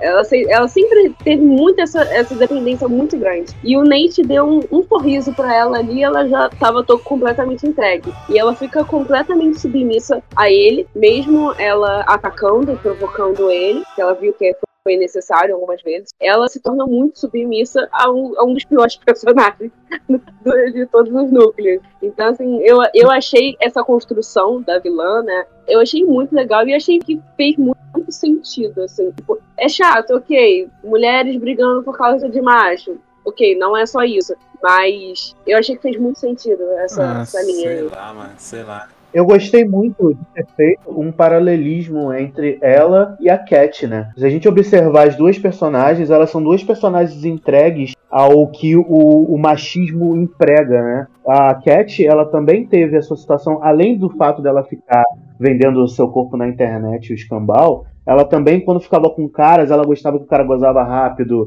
ela não queria nem ser chupada, nem nada do tipo. Então, tipo, ela sentia. Ela sentia prazer no parceiro tendo prazer. Exatamente, tipo, ela tinha o prazer daquilo que o machismo que o, o homem. Ela tinha é... prazer em ver o homem tendo prazer é, vendo ela, né? Tendo prazer com Exatamente. ela. Né? E era isso que, que a Cassie tinha com o Nate. A gente conseguiu ver muito mais. Talvez com o McKay em certas situações, né? Ainda é um personagem completamente esquecido na segunda temporada, mas que eu lembro bastante dele. Eu, a, a, relação deles, para mim, foi muito importante, pelo menos pra primeira, né? E a gente conseguia ver que ela tinha essa dependência e a Cat também, ela tinha essa dependência de só ligar pro que os caras tinham, né? Mas beleza, eu não consigo Sim. imaginar a Cat ficando com o Nate mesmo assim. Exato, sabe? cara. Exato, eu também não consigo. Assim, tem um, uma história de bastidor que minha irmã me deu papo. Foi que teve uma, uma ah. confusão geral aí envolvendo Zandeia, Zandaia, seja lá quem for, com o Jacob, que é o menino que faz o Nate. Parece que eles tinham algum, algum rolo e tal. Eles são ex, né? Eles É, são já ex? tinha Eles também. são ex mesmo, assumido? Eles são ex. Ah, então, ó, pode ser Eles verdade. namoraram. Então pode ser verdade. Então, Caralho. a, a separação deles não foi daquelas separações é, amorosas, nem de amizade e tal.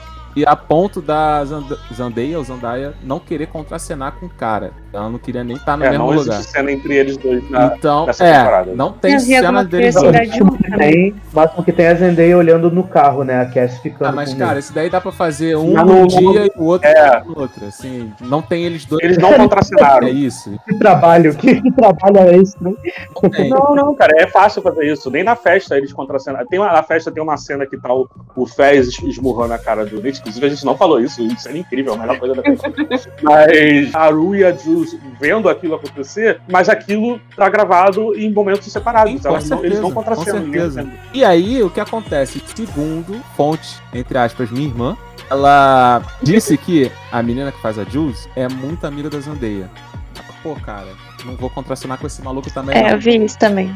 Também vi. Sendo que na segunda temporada, o diretor tinha um plot todo de Nate com a Jules. Como essa atriz não quis contracenar com ele por causa das dores da amiga, ele empurrou a Cass. Cass parou Ah, ali. é sério? Sério, segundo fontes não oficiais. Colocou o Elliot no lugar do Nate pra ter a relação com a Jules, né?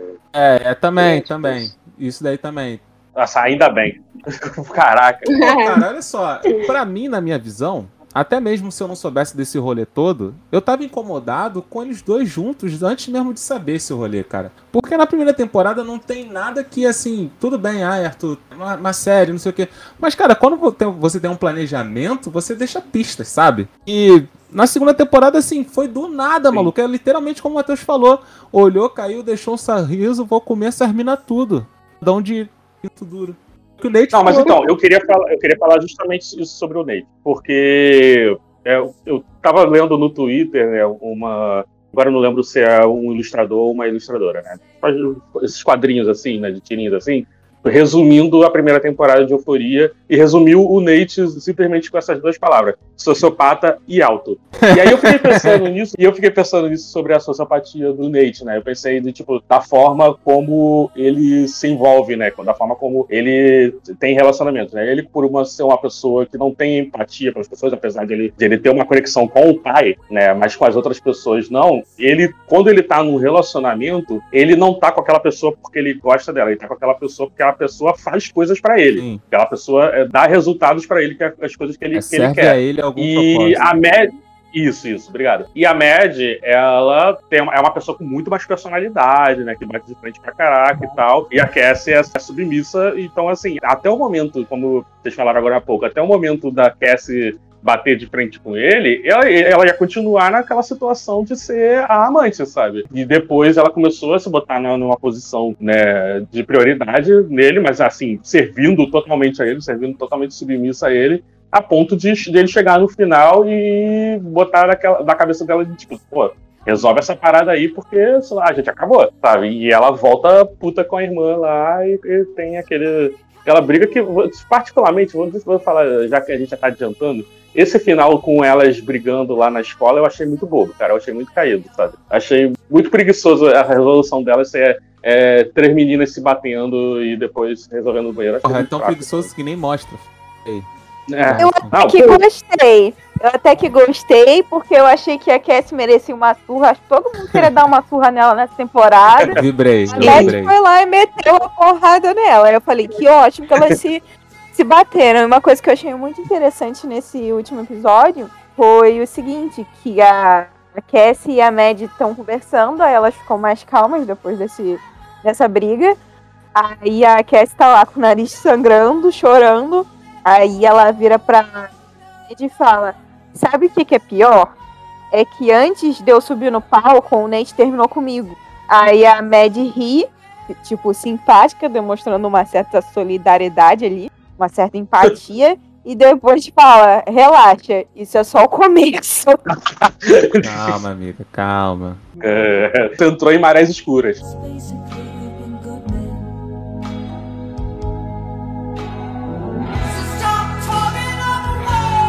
Cara, com relação a Cat, eu achei que ficou assim tão jogado, mas tão jogado, e eu tava conversando com a minha irmã sobre, né? Ela falou, ah, cara, mas Cat nunca foi um, um núcleo ma- maneiro também e tal. Eu falei, porra, como não, cara? Que Eu isso? Ela era a minha preferida dela. da primeira temporada. E aí, eu É, lembrei que na própria, ela- na própria primeira temporada, eles deixaram de lado o fato dela ser uma, uma famosa escritora anônima, né? Assim, apareceu no episódio dela e depois. É isso aí, irmão. É isso aí. Tu viu? Ah, mentira.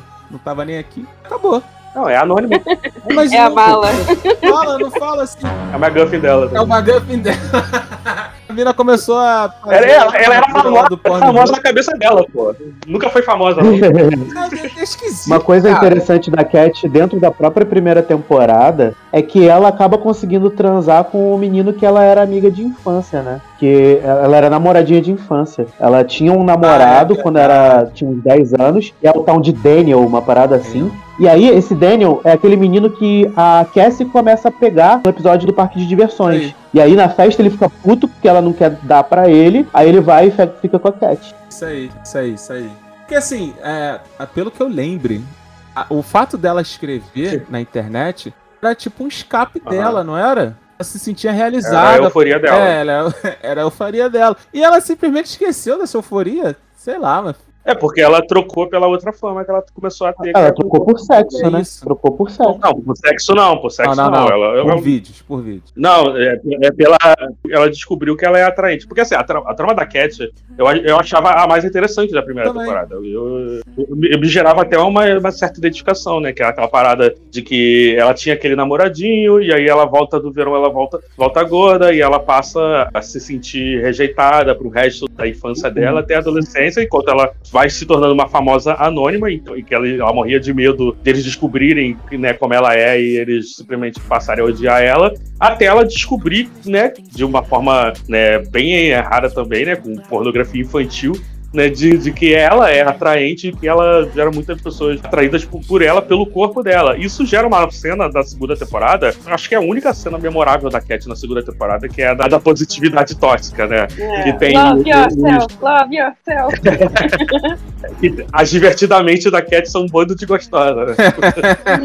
Caraca. Isso, isso é uma cena muito maneira, porque é, é assim né, que a gente se sente na, naquela crise de ansiedade, né? Daquele momento que ela tá tendo. É daquele jeito mesmo, cara. E Isso é muito maneiro. Mas depois disso, a personagem parou de. Ela passou a ser só a amiga da Ned. É, e na minha cabeça, a- essa, essa parada dela se amar e se aceitar tinha sido resolvido na primeira temporada e parece que não, não resolveu completamente. E tudo bem até aí. E aí depois começa uma outra problemática de tipo, a mina não segura os BO dela, né? Vai terminar com o moleque. Não, não, não, porque, porra, doença terminal. tem uma parada de doença terminal, o moleque.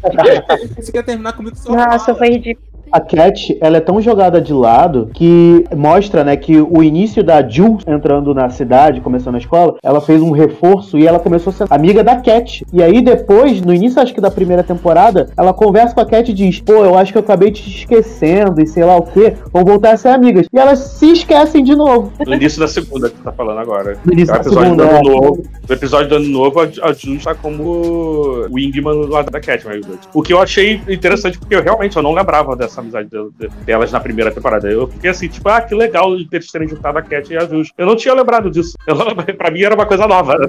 E depois esquece. Elas só estavam juntas nesse reforço, né? A Cat chama a Jules pra festa do McKay, né? Que é a primeira festa da série, né? E depois elas só aparecem juntas no parque de porque ela tá brigada com a Ru, inicialmente. Depois que ela. No, no parque mesmo que elas voltam a se falar. E aí a Cat é esquecida de novo. E aí na segunda temporada elas falam, vamos ser amiga, porque ela tá brigada com a Ru, e aí elas voltam com a Ru, começam a namorar e a Cat é esquecida É. de novo. Caraca, que abusivo, né? Muito ser. real, É muito muito real. errado, cara. É muito. É complicado na série que, às vezes, você mesmo, o telespectador que tá mais assíduo na parada, você esquece que é, são cinco? São cinco as personagens? Enfim, as meninas pri- principais, elas são todas amigas. Você fica meio que tipo assim, caraca, eu acho que a Julius, né? É, mas é. É, é esquisito, né? Às vezes tu dá uma uma esquecida. Na visão da Lexi, que inclusive ela bota na peça, né? A visão dela que sempre foi aquelas cinco amigas. Ela escreveu uma história sobre cinco amigas, sendo que. São seis. Tá. Não, eu não tô incluindo a Jules, não. A, Ah, a tá. Jules, tá ela, é, ela tá. odeia o quadro que tá. a amizade Não, é. mesmo é cinco, né? É, a Jules entrou agora. Na peça tem aquela menina que só usa vape. Tem uma amiga delas que não Ah, fala ah. nada, que faz nada, que só usa vape. Ela tá na peça, essa mina também? Ah, não. É, Ela é a que fica assim, bate nela, bate nela. Caraca, quem é essa garota? Quem é essa É garota? isso. Eu fiquei, cara. Cara, ela tá sempre, ela tá em todas as cenas, mas a gente não lembra dela. Sim, Exatamente. Eu só sei que Eu reparei nela agora. Ah, Quando tu falou bate nela, eu lembrei quem era. E eu tava bem assim. Quem é essa garota, meu Deus? Eu não Ela quem é ela no meio do corredor, bate nela, ela roubou seu namorado, essa piranha. Eu fiquei, caralho? Mas eu acho que na visão da Alex são cinco amigas, porque a Alex é amiga da Rue e ela tem a Cassie, que é amiga da Cat e da- e da Ned. Então ela acaba sendo, né, ela naquela visão protagonista dela, acaba sendo a conexão entre esse grupo de cinco amigas, que na verdade não é, porque o, o aniversário da Ned estava rolando lá e a Rue não foi nem convidada, caraca. Talvez tenha sido convidado e ela nem viu, né, cara? Uhum. Também, também tem essa. Tudo que você sente e deseja e quer esquecer. Tudo desaparece. E de repente, você volta a respirar. Mas, cara, falando aqui da Alex, Mano, eu fico muito assim, contrariado, porque eu não sei quantos anos a Alex tem na série. E não sei quantos anos o Fesco tem. Eu sei que ele é maior de idade. Olha, não, ó, vou dizer, não é não, vou explicar por quê. Porque no primeiro episódio da segunda temporada, a Rue narrando, pelo menos, ela fala que pela primeira vez Alex estava recebendo a atenção de alguém da idade parecida com a dela. é. E Alex- Isso é muito surpreendente, mano. Isso é muito, muito surpreendente. sutil, é muito sutil e é surpreendente. Aí a gente vê outra coisa também. A Cassie, ela namorava um cara que era possivelmente maior de idade. Porque era o Sim. McKay, ele era de, da faculdade, Faculdade, ele tava isso. entrando na faculdade. Talvez Ele ele, acabou, tenha 17, talvez ele tenha 18, a gente não sabe, não tem certeza. Acho que o McKay tem 18, porque o Nate tem É, eu, 17. eu acho que ele é, é um ano mais velho. Acho que o Nate até fala sobre Não, gente. Gente, olha só. Eu acho que na realidade o McKay devia ter 19. Porque, pelo que eu sei, não sei se mudou ou tal, lá nos Estados Unidos o ensino médio tem 4 anos. Então, ao Sim, invés sim. de finalizar com 17, Não, mas ele tava eles entrando. finalizam com 18. Então, se ele tava entrando na faculdade, ele já tinha 19. Ou ia fazer naquele ano, né? Nunca pode crer. E agora? Piorou mais ainda, hein? É, mas é isso aí, sabe? A parada é a seguinte: diz que todos eles são do ensino médio. Não sei como é que a Ru conseguiu chegar lá. Mas ela também tá no ensino médio. E a Alex fala que elas têm diferença de 300 e tantos dias de idade. Né? É mais ou 400 menos. e pouco. É como se fosse, É acho 400? que 400 e alguma coisa. É como se É quase fosse um ano, né? Um, um, é um ano de um ano e três, um ano e três Tô meses. vendo a Euforia Fandom e tá assim. Vai, vai. Manda aí, manda aí. Manda, manda os dados aí. O Fesco tem aproximadamente 19 anos. Sendo que o ator é um dos mais novos do elenco. Ele tem só 23, olha aí. Mentira! Sério, Caraca, impressionante. Ele é mais novo que a Zendaya? Então, é mais novo que a Zendaya. Nossa, ele tem uma cara de velho. Pode crer, mano. Não, não, então tá suave, então tá suave. Eu pensei que ele tinha uns 20 e pouco na série, mano. Eu fiquei, putz, ele vai, vai se envolver com a novinha. Na primeira temporada eu também. Eu na primeira temporada Eu também. mas que ele era. Ah, Agora, agora É. deu uma suavizada. Não tá certo ainda, gente. Repetindo, não tá certo ainda, mas deu uma suavizada, deu uma suavizada.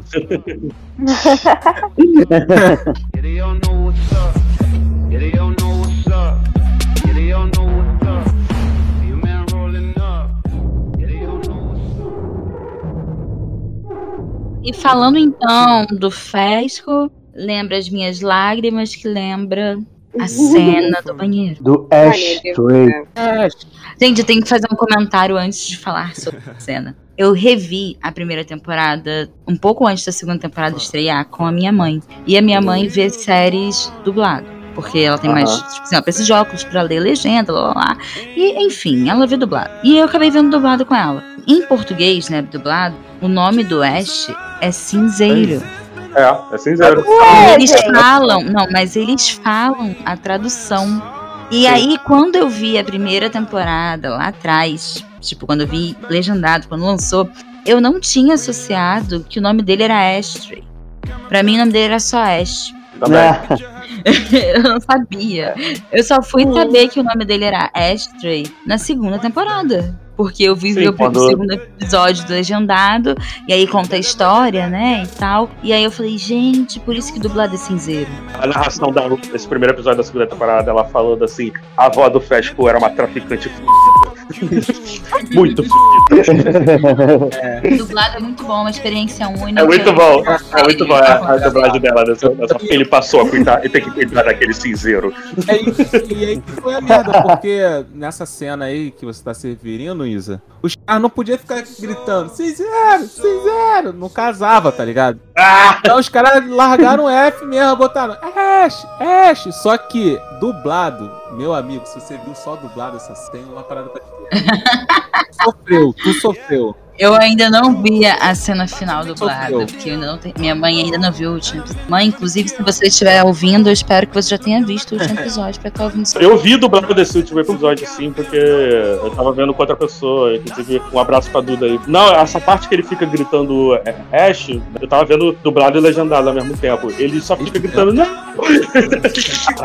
Tava com dois celulares? Isso? Botou na TV. Não, ele devia estar vendo com a legenda, não?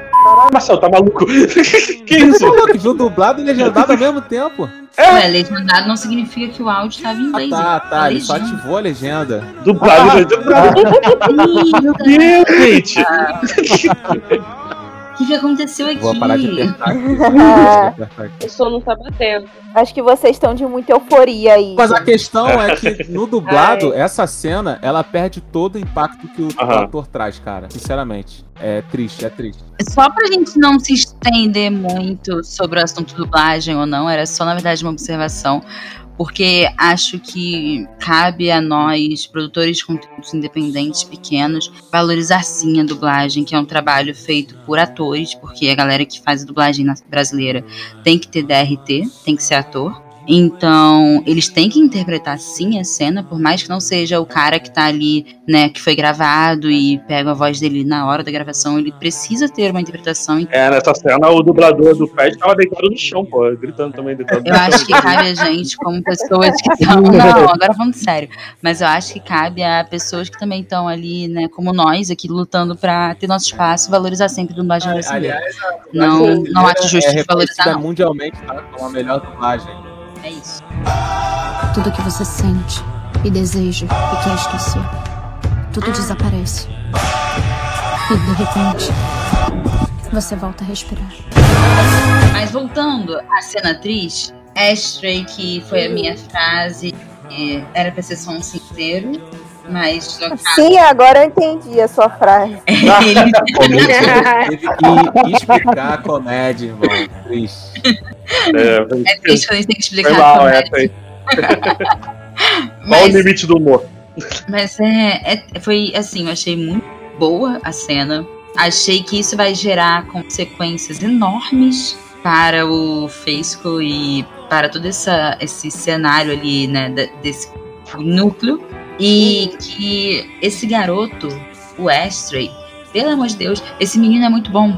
Por favor, deem mais papéis pra ele. A galera na internet tá pedindo pra ele interpretar o Damian Wayne, filho do Batman, o, o último Robin. O pessoal tá, Ele- tá querendo escalar ele pra isso. Ele vai estar na próxima temporada de The Umbrella Academy, né? Eu espero Hum, voltar aqui pra falar Que sobre isso maneiro. no próximo. Putz, que da hora. Esse ator realmente é muito maravilhoso. Cara, eu gosto muito da construção de como foi feito. Essa tensão toda, né? Porque você vê, são duas partes, né? No Uhum. mesmo episódio. Sim, sim. No episódio tu fica, Sim. irmão, caraca, a peça já tá acabando e o maluco não saiu de casa.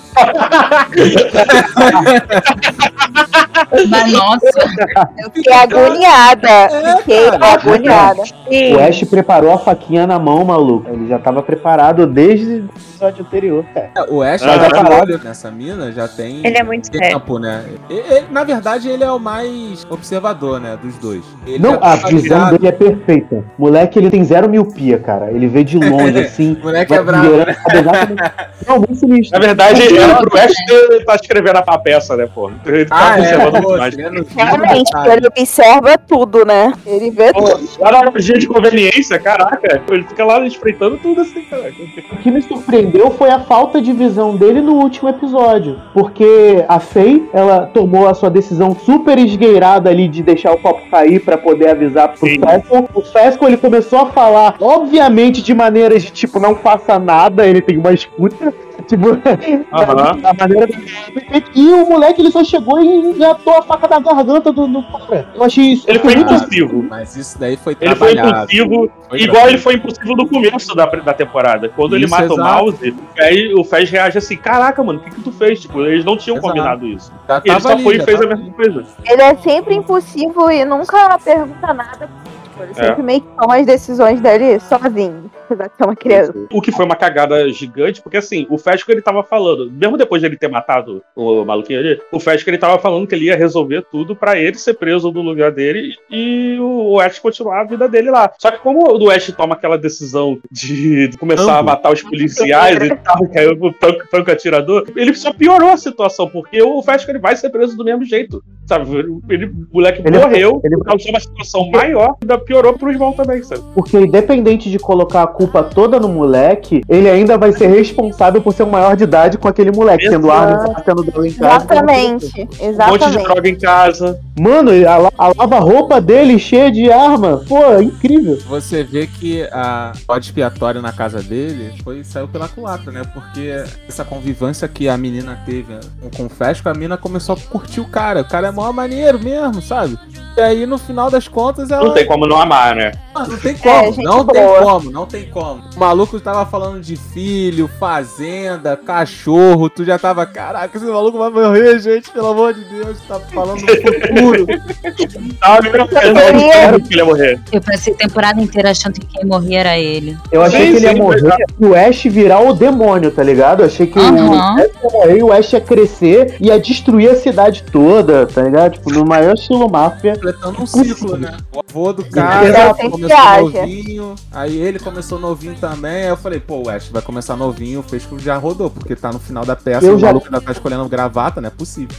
Eu já tô esperando a depressão da Lexi pós-morte do Fesco. Putz, Pô, é Cara. de cortar o coraçãozinho, né, mano? Ela olhando pra cadeirinha, cadeirinha, pô, vazia, velho. nunca vai transar. É engraçado porque estavam co- compartilhando um meme sobre isso, né? Dele conversando com ela. Ela perguntando, pô, você não tem Instagram, não tem Twitter, não? E ele falando, não, por que, que eu vou querer me. expor?" E ela pensando assim, pô, esse cara é super misterioso. Não é misterioso, ele é traficante. Pô, e ela sabe que Pra que que um traficante? Pra que que um traficante tem rede social? Pra ser é muito traficante de droga com rede social, cara. Exatamente. É. Mó lorota, não, mas nesse caso foi mó lorota, mó lorota, papo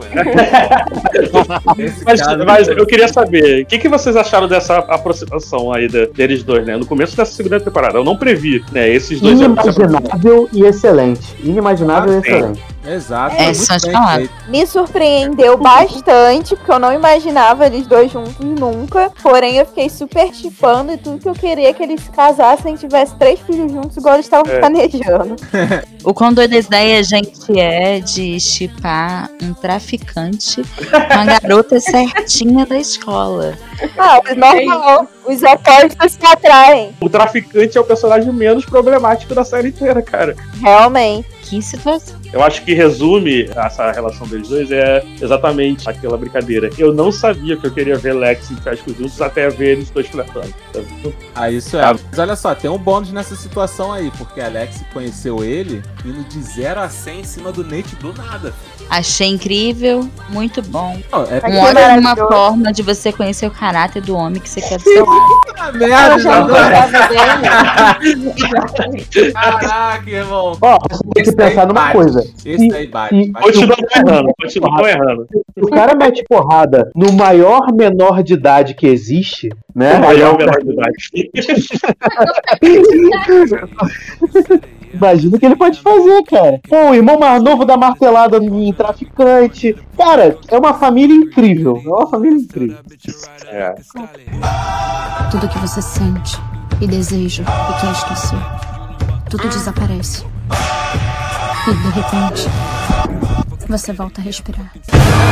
Eu acho muito bom, e a gente esqueceu de falar disso, quando o Cal vai lá na casa do Fez e, tipo, ele tava indo atrás do disco, né? Porque o Nate mentiu dizendo que tava com ele o CD, mas na verdade tava com a Mad. O maluco lá tomando porrada de graça, expondo várias paradas que eles não precisavam saber. Eu, Tipo, peraí, tu, tu, tu, tu ficou com a Jules, cara? Mas, mas peraí, o teu filho também ficou com a Jules? Aí a Fei lá comentando assim, pô, você e teu filho, vocês curtem essa parada de pegar minha mulher, cara?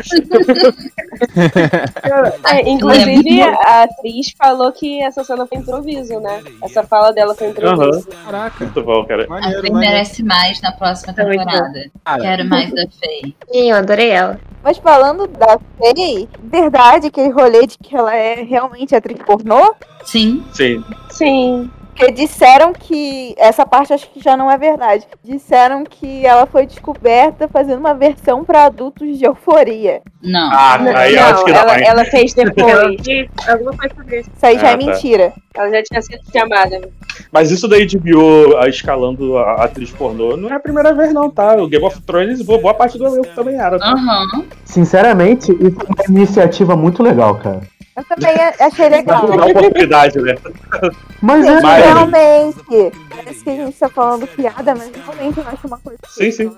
Não sei como é que é a situação dela. Mas muita gente faz isso porque, de repente, muito sem grana e tal. Tem toda aquela questão de Aham. atrizes pornôs serem muito exploradas e às vezes estupradas ali, abusadas durante Uhum. cenas. Então, eu acho realmente legal que, que tenham escalado ela pra ser uma atriz de, de uma série, sabe? Não é todo mundo que tem essa oportunidade. Eles abrirem porta pra mais gente dessa forma é uma iniciativa extremamente legal, cara. Eu não sabia dessa questão que a HBO fazia isso tanto. Isso é muito legal, cara. De verdade. É normal a HBO ter série adulta, assim, né? Então, pra escalar uma personagem, principalmente que vai ter mais cenas de nudez, né? Então é é mais fácil eles, claro, dar oportunidade pra uma que já tá acostumada com isso. No Game of Thrones, boa parte das prostitutas eram atriz pornô também. together. So what if you taste just like heaven?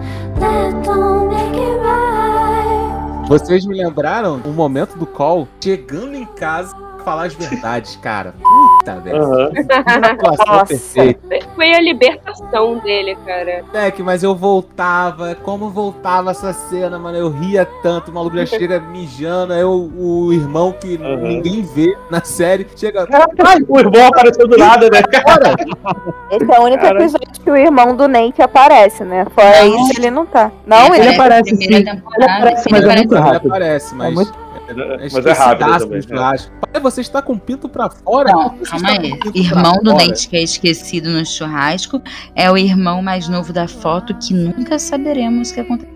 Ou não. Ah, esse aí nunca apareceu, né? E, e o pai também nem reclama do filho, né? O filho não, não existe. Ele só reclama É, do tipo, resto ah, da bom. galera. Só reclama do resto da galera. E ainda manda assim: qual de vocês, otários, vai vir limpar essa merda aqui? Mijei tudo. Quem vai vir? Caralho, cara. É muito bom, cara. Talvez o, o irmão mais novo do Nate também seja um fruto da imaginação dos personagens Olha aí, jogados. A gente não olha sabe, aí. olha Caraca. Ah, meu Deus. Ai, Tá chato, Gente. personagem de Scro- Scroving, sei lá como é que fala isso. Aquele do. É. Como é que é? O gato Gente, de chega, chega, para com essa coisa de, de inventar, para. Ah, então o irmão mais novo do Nate é o McGuffin do Nate? Cada, todo mundo tem o teu. É uma Guff de uma cidade, né? Tudo que você sente e deseja e quer esquecer, tudo desaparece. E de repente, você volta a respirar. Falando então em irmão do Nate, eu acho que chegou o momento da gente falar teorias pra terceira temporada. Porque uma das teorias que eu quero muito ver acontecer é saber quem é essa criança. Se ela morreu, se ela tá Ele vai voltar do internato e vai ser um cara pior ainda. Vai ser o, o cara que vai fazer. O Nate vai ter uma redenção na terceira temporada, tá? Se prepara. ele, esse menino, ou ele tá no internato, como a Isadora falou, ou ele tá morto, né? Porque ele nunca apareceu. Pois é. É, mas, como, mas como nunca foi dito, né? Como nunca foi dito, dá pra eles simplesmente inventarem escalar, um, já que a última criança que, que tinha morreu, né? Dá pra eles escalarem uma outra criança e inventar um. Dá até pra fingir que moleque é o pior ainda. Será que o. Não, não, não. Cara, O Ash é irmão do Nate agora, eu criei na minha cabeça. Era é, é, é isso, é isso, é isso. a mãe da que deixou o É filho. Na verdade, não era mãe, era o Carl Jacob vestido de mulher. E ele, na verdade, tava ali tentando escapar dos rolês que ele tinha por fora do casamento. Caraca. Gente, pode ser o filho da amante, a gente não sabe, olha.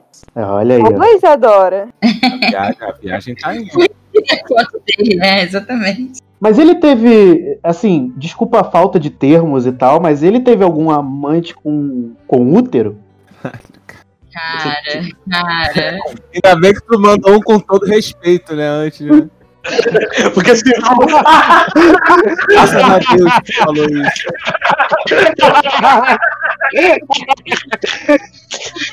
Com todo respeito, eu acho que não. Acho que não. Com, com, Acho com que não. vulva. Um amante com vulva. Talvez sim. Tá bom. Tudo que você sente e deseja e quer esquecer, tudo desaparece. E de repente, você volta a respirar. Mas, cara, uma coisa que eu queria falar sobre o Nate, né? O, o Nate, porque assim, ele tá numa situação. Era uma coisa que eu tava conversando com uma amiga e ela concordou comigo, né? Valeu, Grazi, se estiver por aí. Mas que foi o seguinte: É pra ir. Não tá, não. A parada é a seguinte: a situação que o Nate se encontra é uma situação extremamente complicada, né? Porque ele, ele entra numa briga com ele mesmo sobre a sexualidade e sobre o que ele acredita ou não. Ele, por exemplo, ele não sabe se ele tem interesse na Jill por ser uma mulher que se cuida muito bem, porque ele sempre falou que tinha essa parada de que a mulher para ele tinha que se cuidar de tipo se depilar, de ficar toda embelezada, Se escambau. esforça, né? Ou Ele se se ele não esforça pra gostar. Caraca. Pô, mas se esforça muito. Caraca! Gente, ele se esforça muito. Só que a parada é o seguinte: não sei se ele também vê a Jules como homem, ele não aceita que ela seja trans, né? Vê como homem, mas que ainda é um homem que se cuida. E por isso que ele consegue se sentir atraído. Talvez se atrair mais por Jules como homem, estando toda depilada e toda, né, de certa forma. Eu até conversei isso com a minha amiga, de uma forma infantilizada, né? Porque se ela tem bloqueadores de hormônios, dá pra gente fazer um Não paralelo tem entre pelos, né? não tem pelos, o saco não cresce, né? Ela, ela fala sobre isso. E aí, tipo, eu, eu, eu criei essa, essa ideia de que ele tá numa situação errada. E ainda tem uma terceira opção, ele pode gostar da Jules por se achar que está com o mesmo fetiche que o pai. Tanto que pode ser até coincidência eles terem gostado da mesma pessoa, mas que é o mesmo tipo de fetiche, né? Errado e contraditório que o pai dele tinha. Só que ele não sabe de nada, ele não sabe o que ele acredita, o que ele gosta, o que ele é. Né? Eu acho que os dois são gays. Eu acho que os dois são gays, sinceramente. Ah, Eu, eu, pra mim, o bidar do, do Nate apita, assim. Isso é muito confuso porque até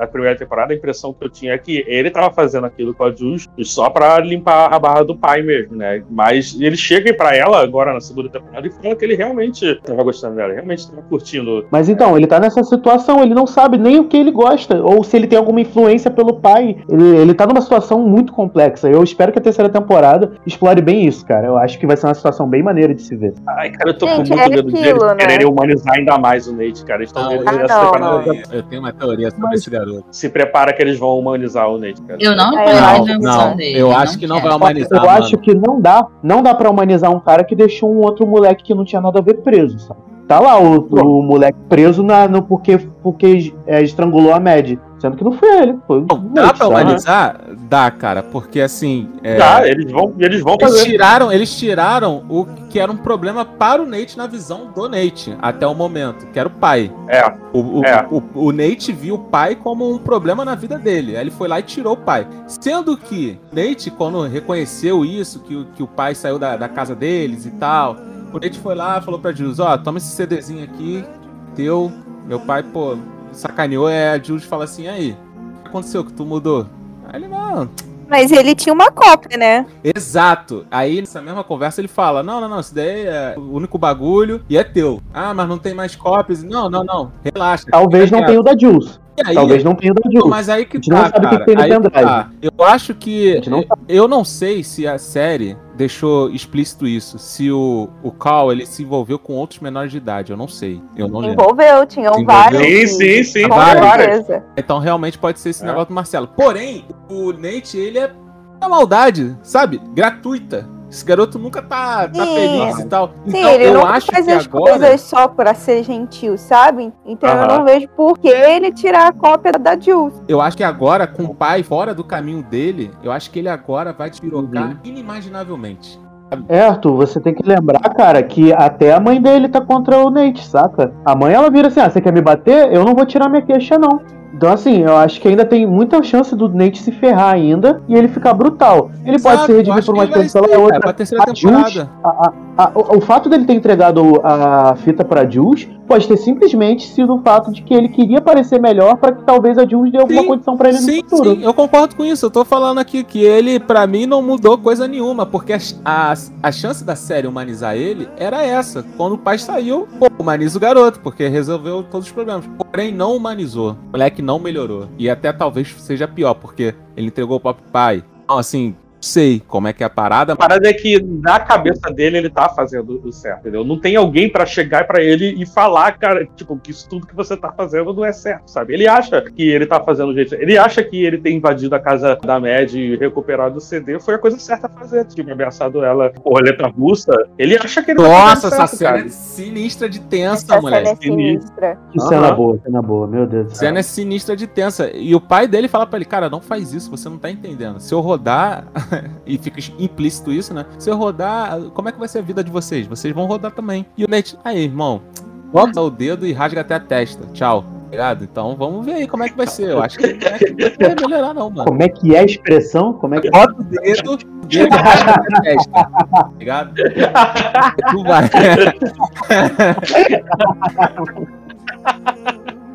Muito bom. O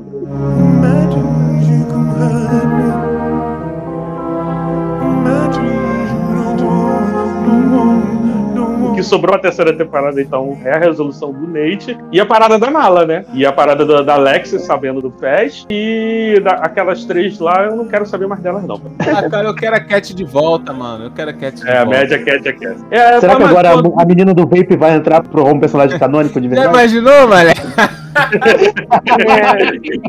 Vai contar a história triste dela, ela vai entrar nas situações. Ela sempre esteve lá, mas a gente nunca viu. Vai ter o episódio da Laurie, vai ter o episódio dessa garota e vai ter o episódio da Faye também. Quero episódio da O Laura. hein? episódio, É. da, o episódio da menina da Vape vai ser tipo: eu aos 10 anos comecei a fumar Vape, aí com os 15 continuei fumando.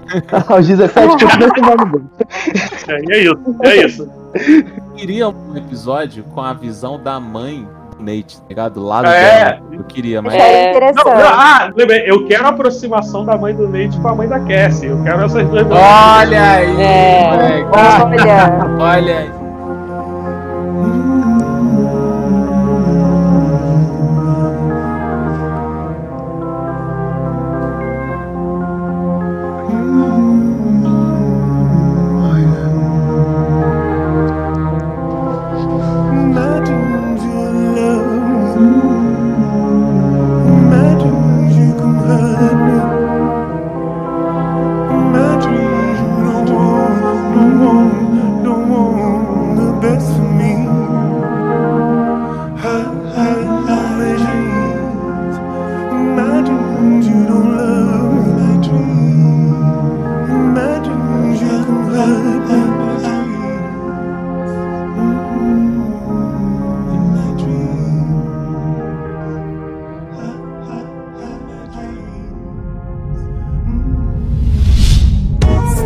Iniciativa Podcasters Unidos foi criada com a ideia de divulgar podcasts menos conhecidos, aqueles que, apesar de undergrounds, têm muita qualidade tanto em entretenimento quanto em opinião.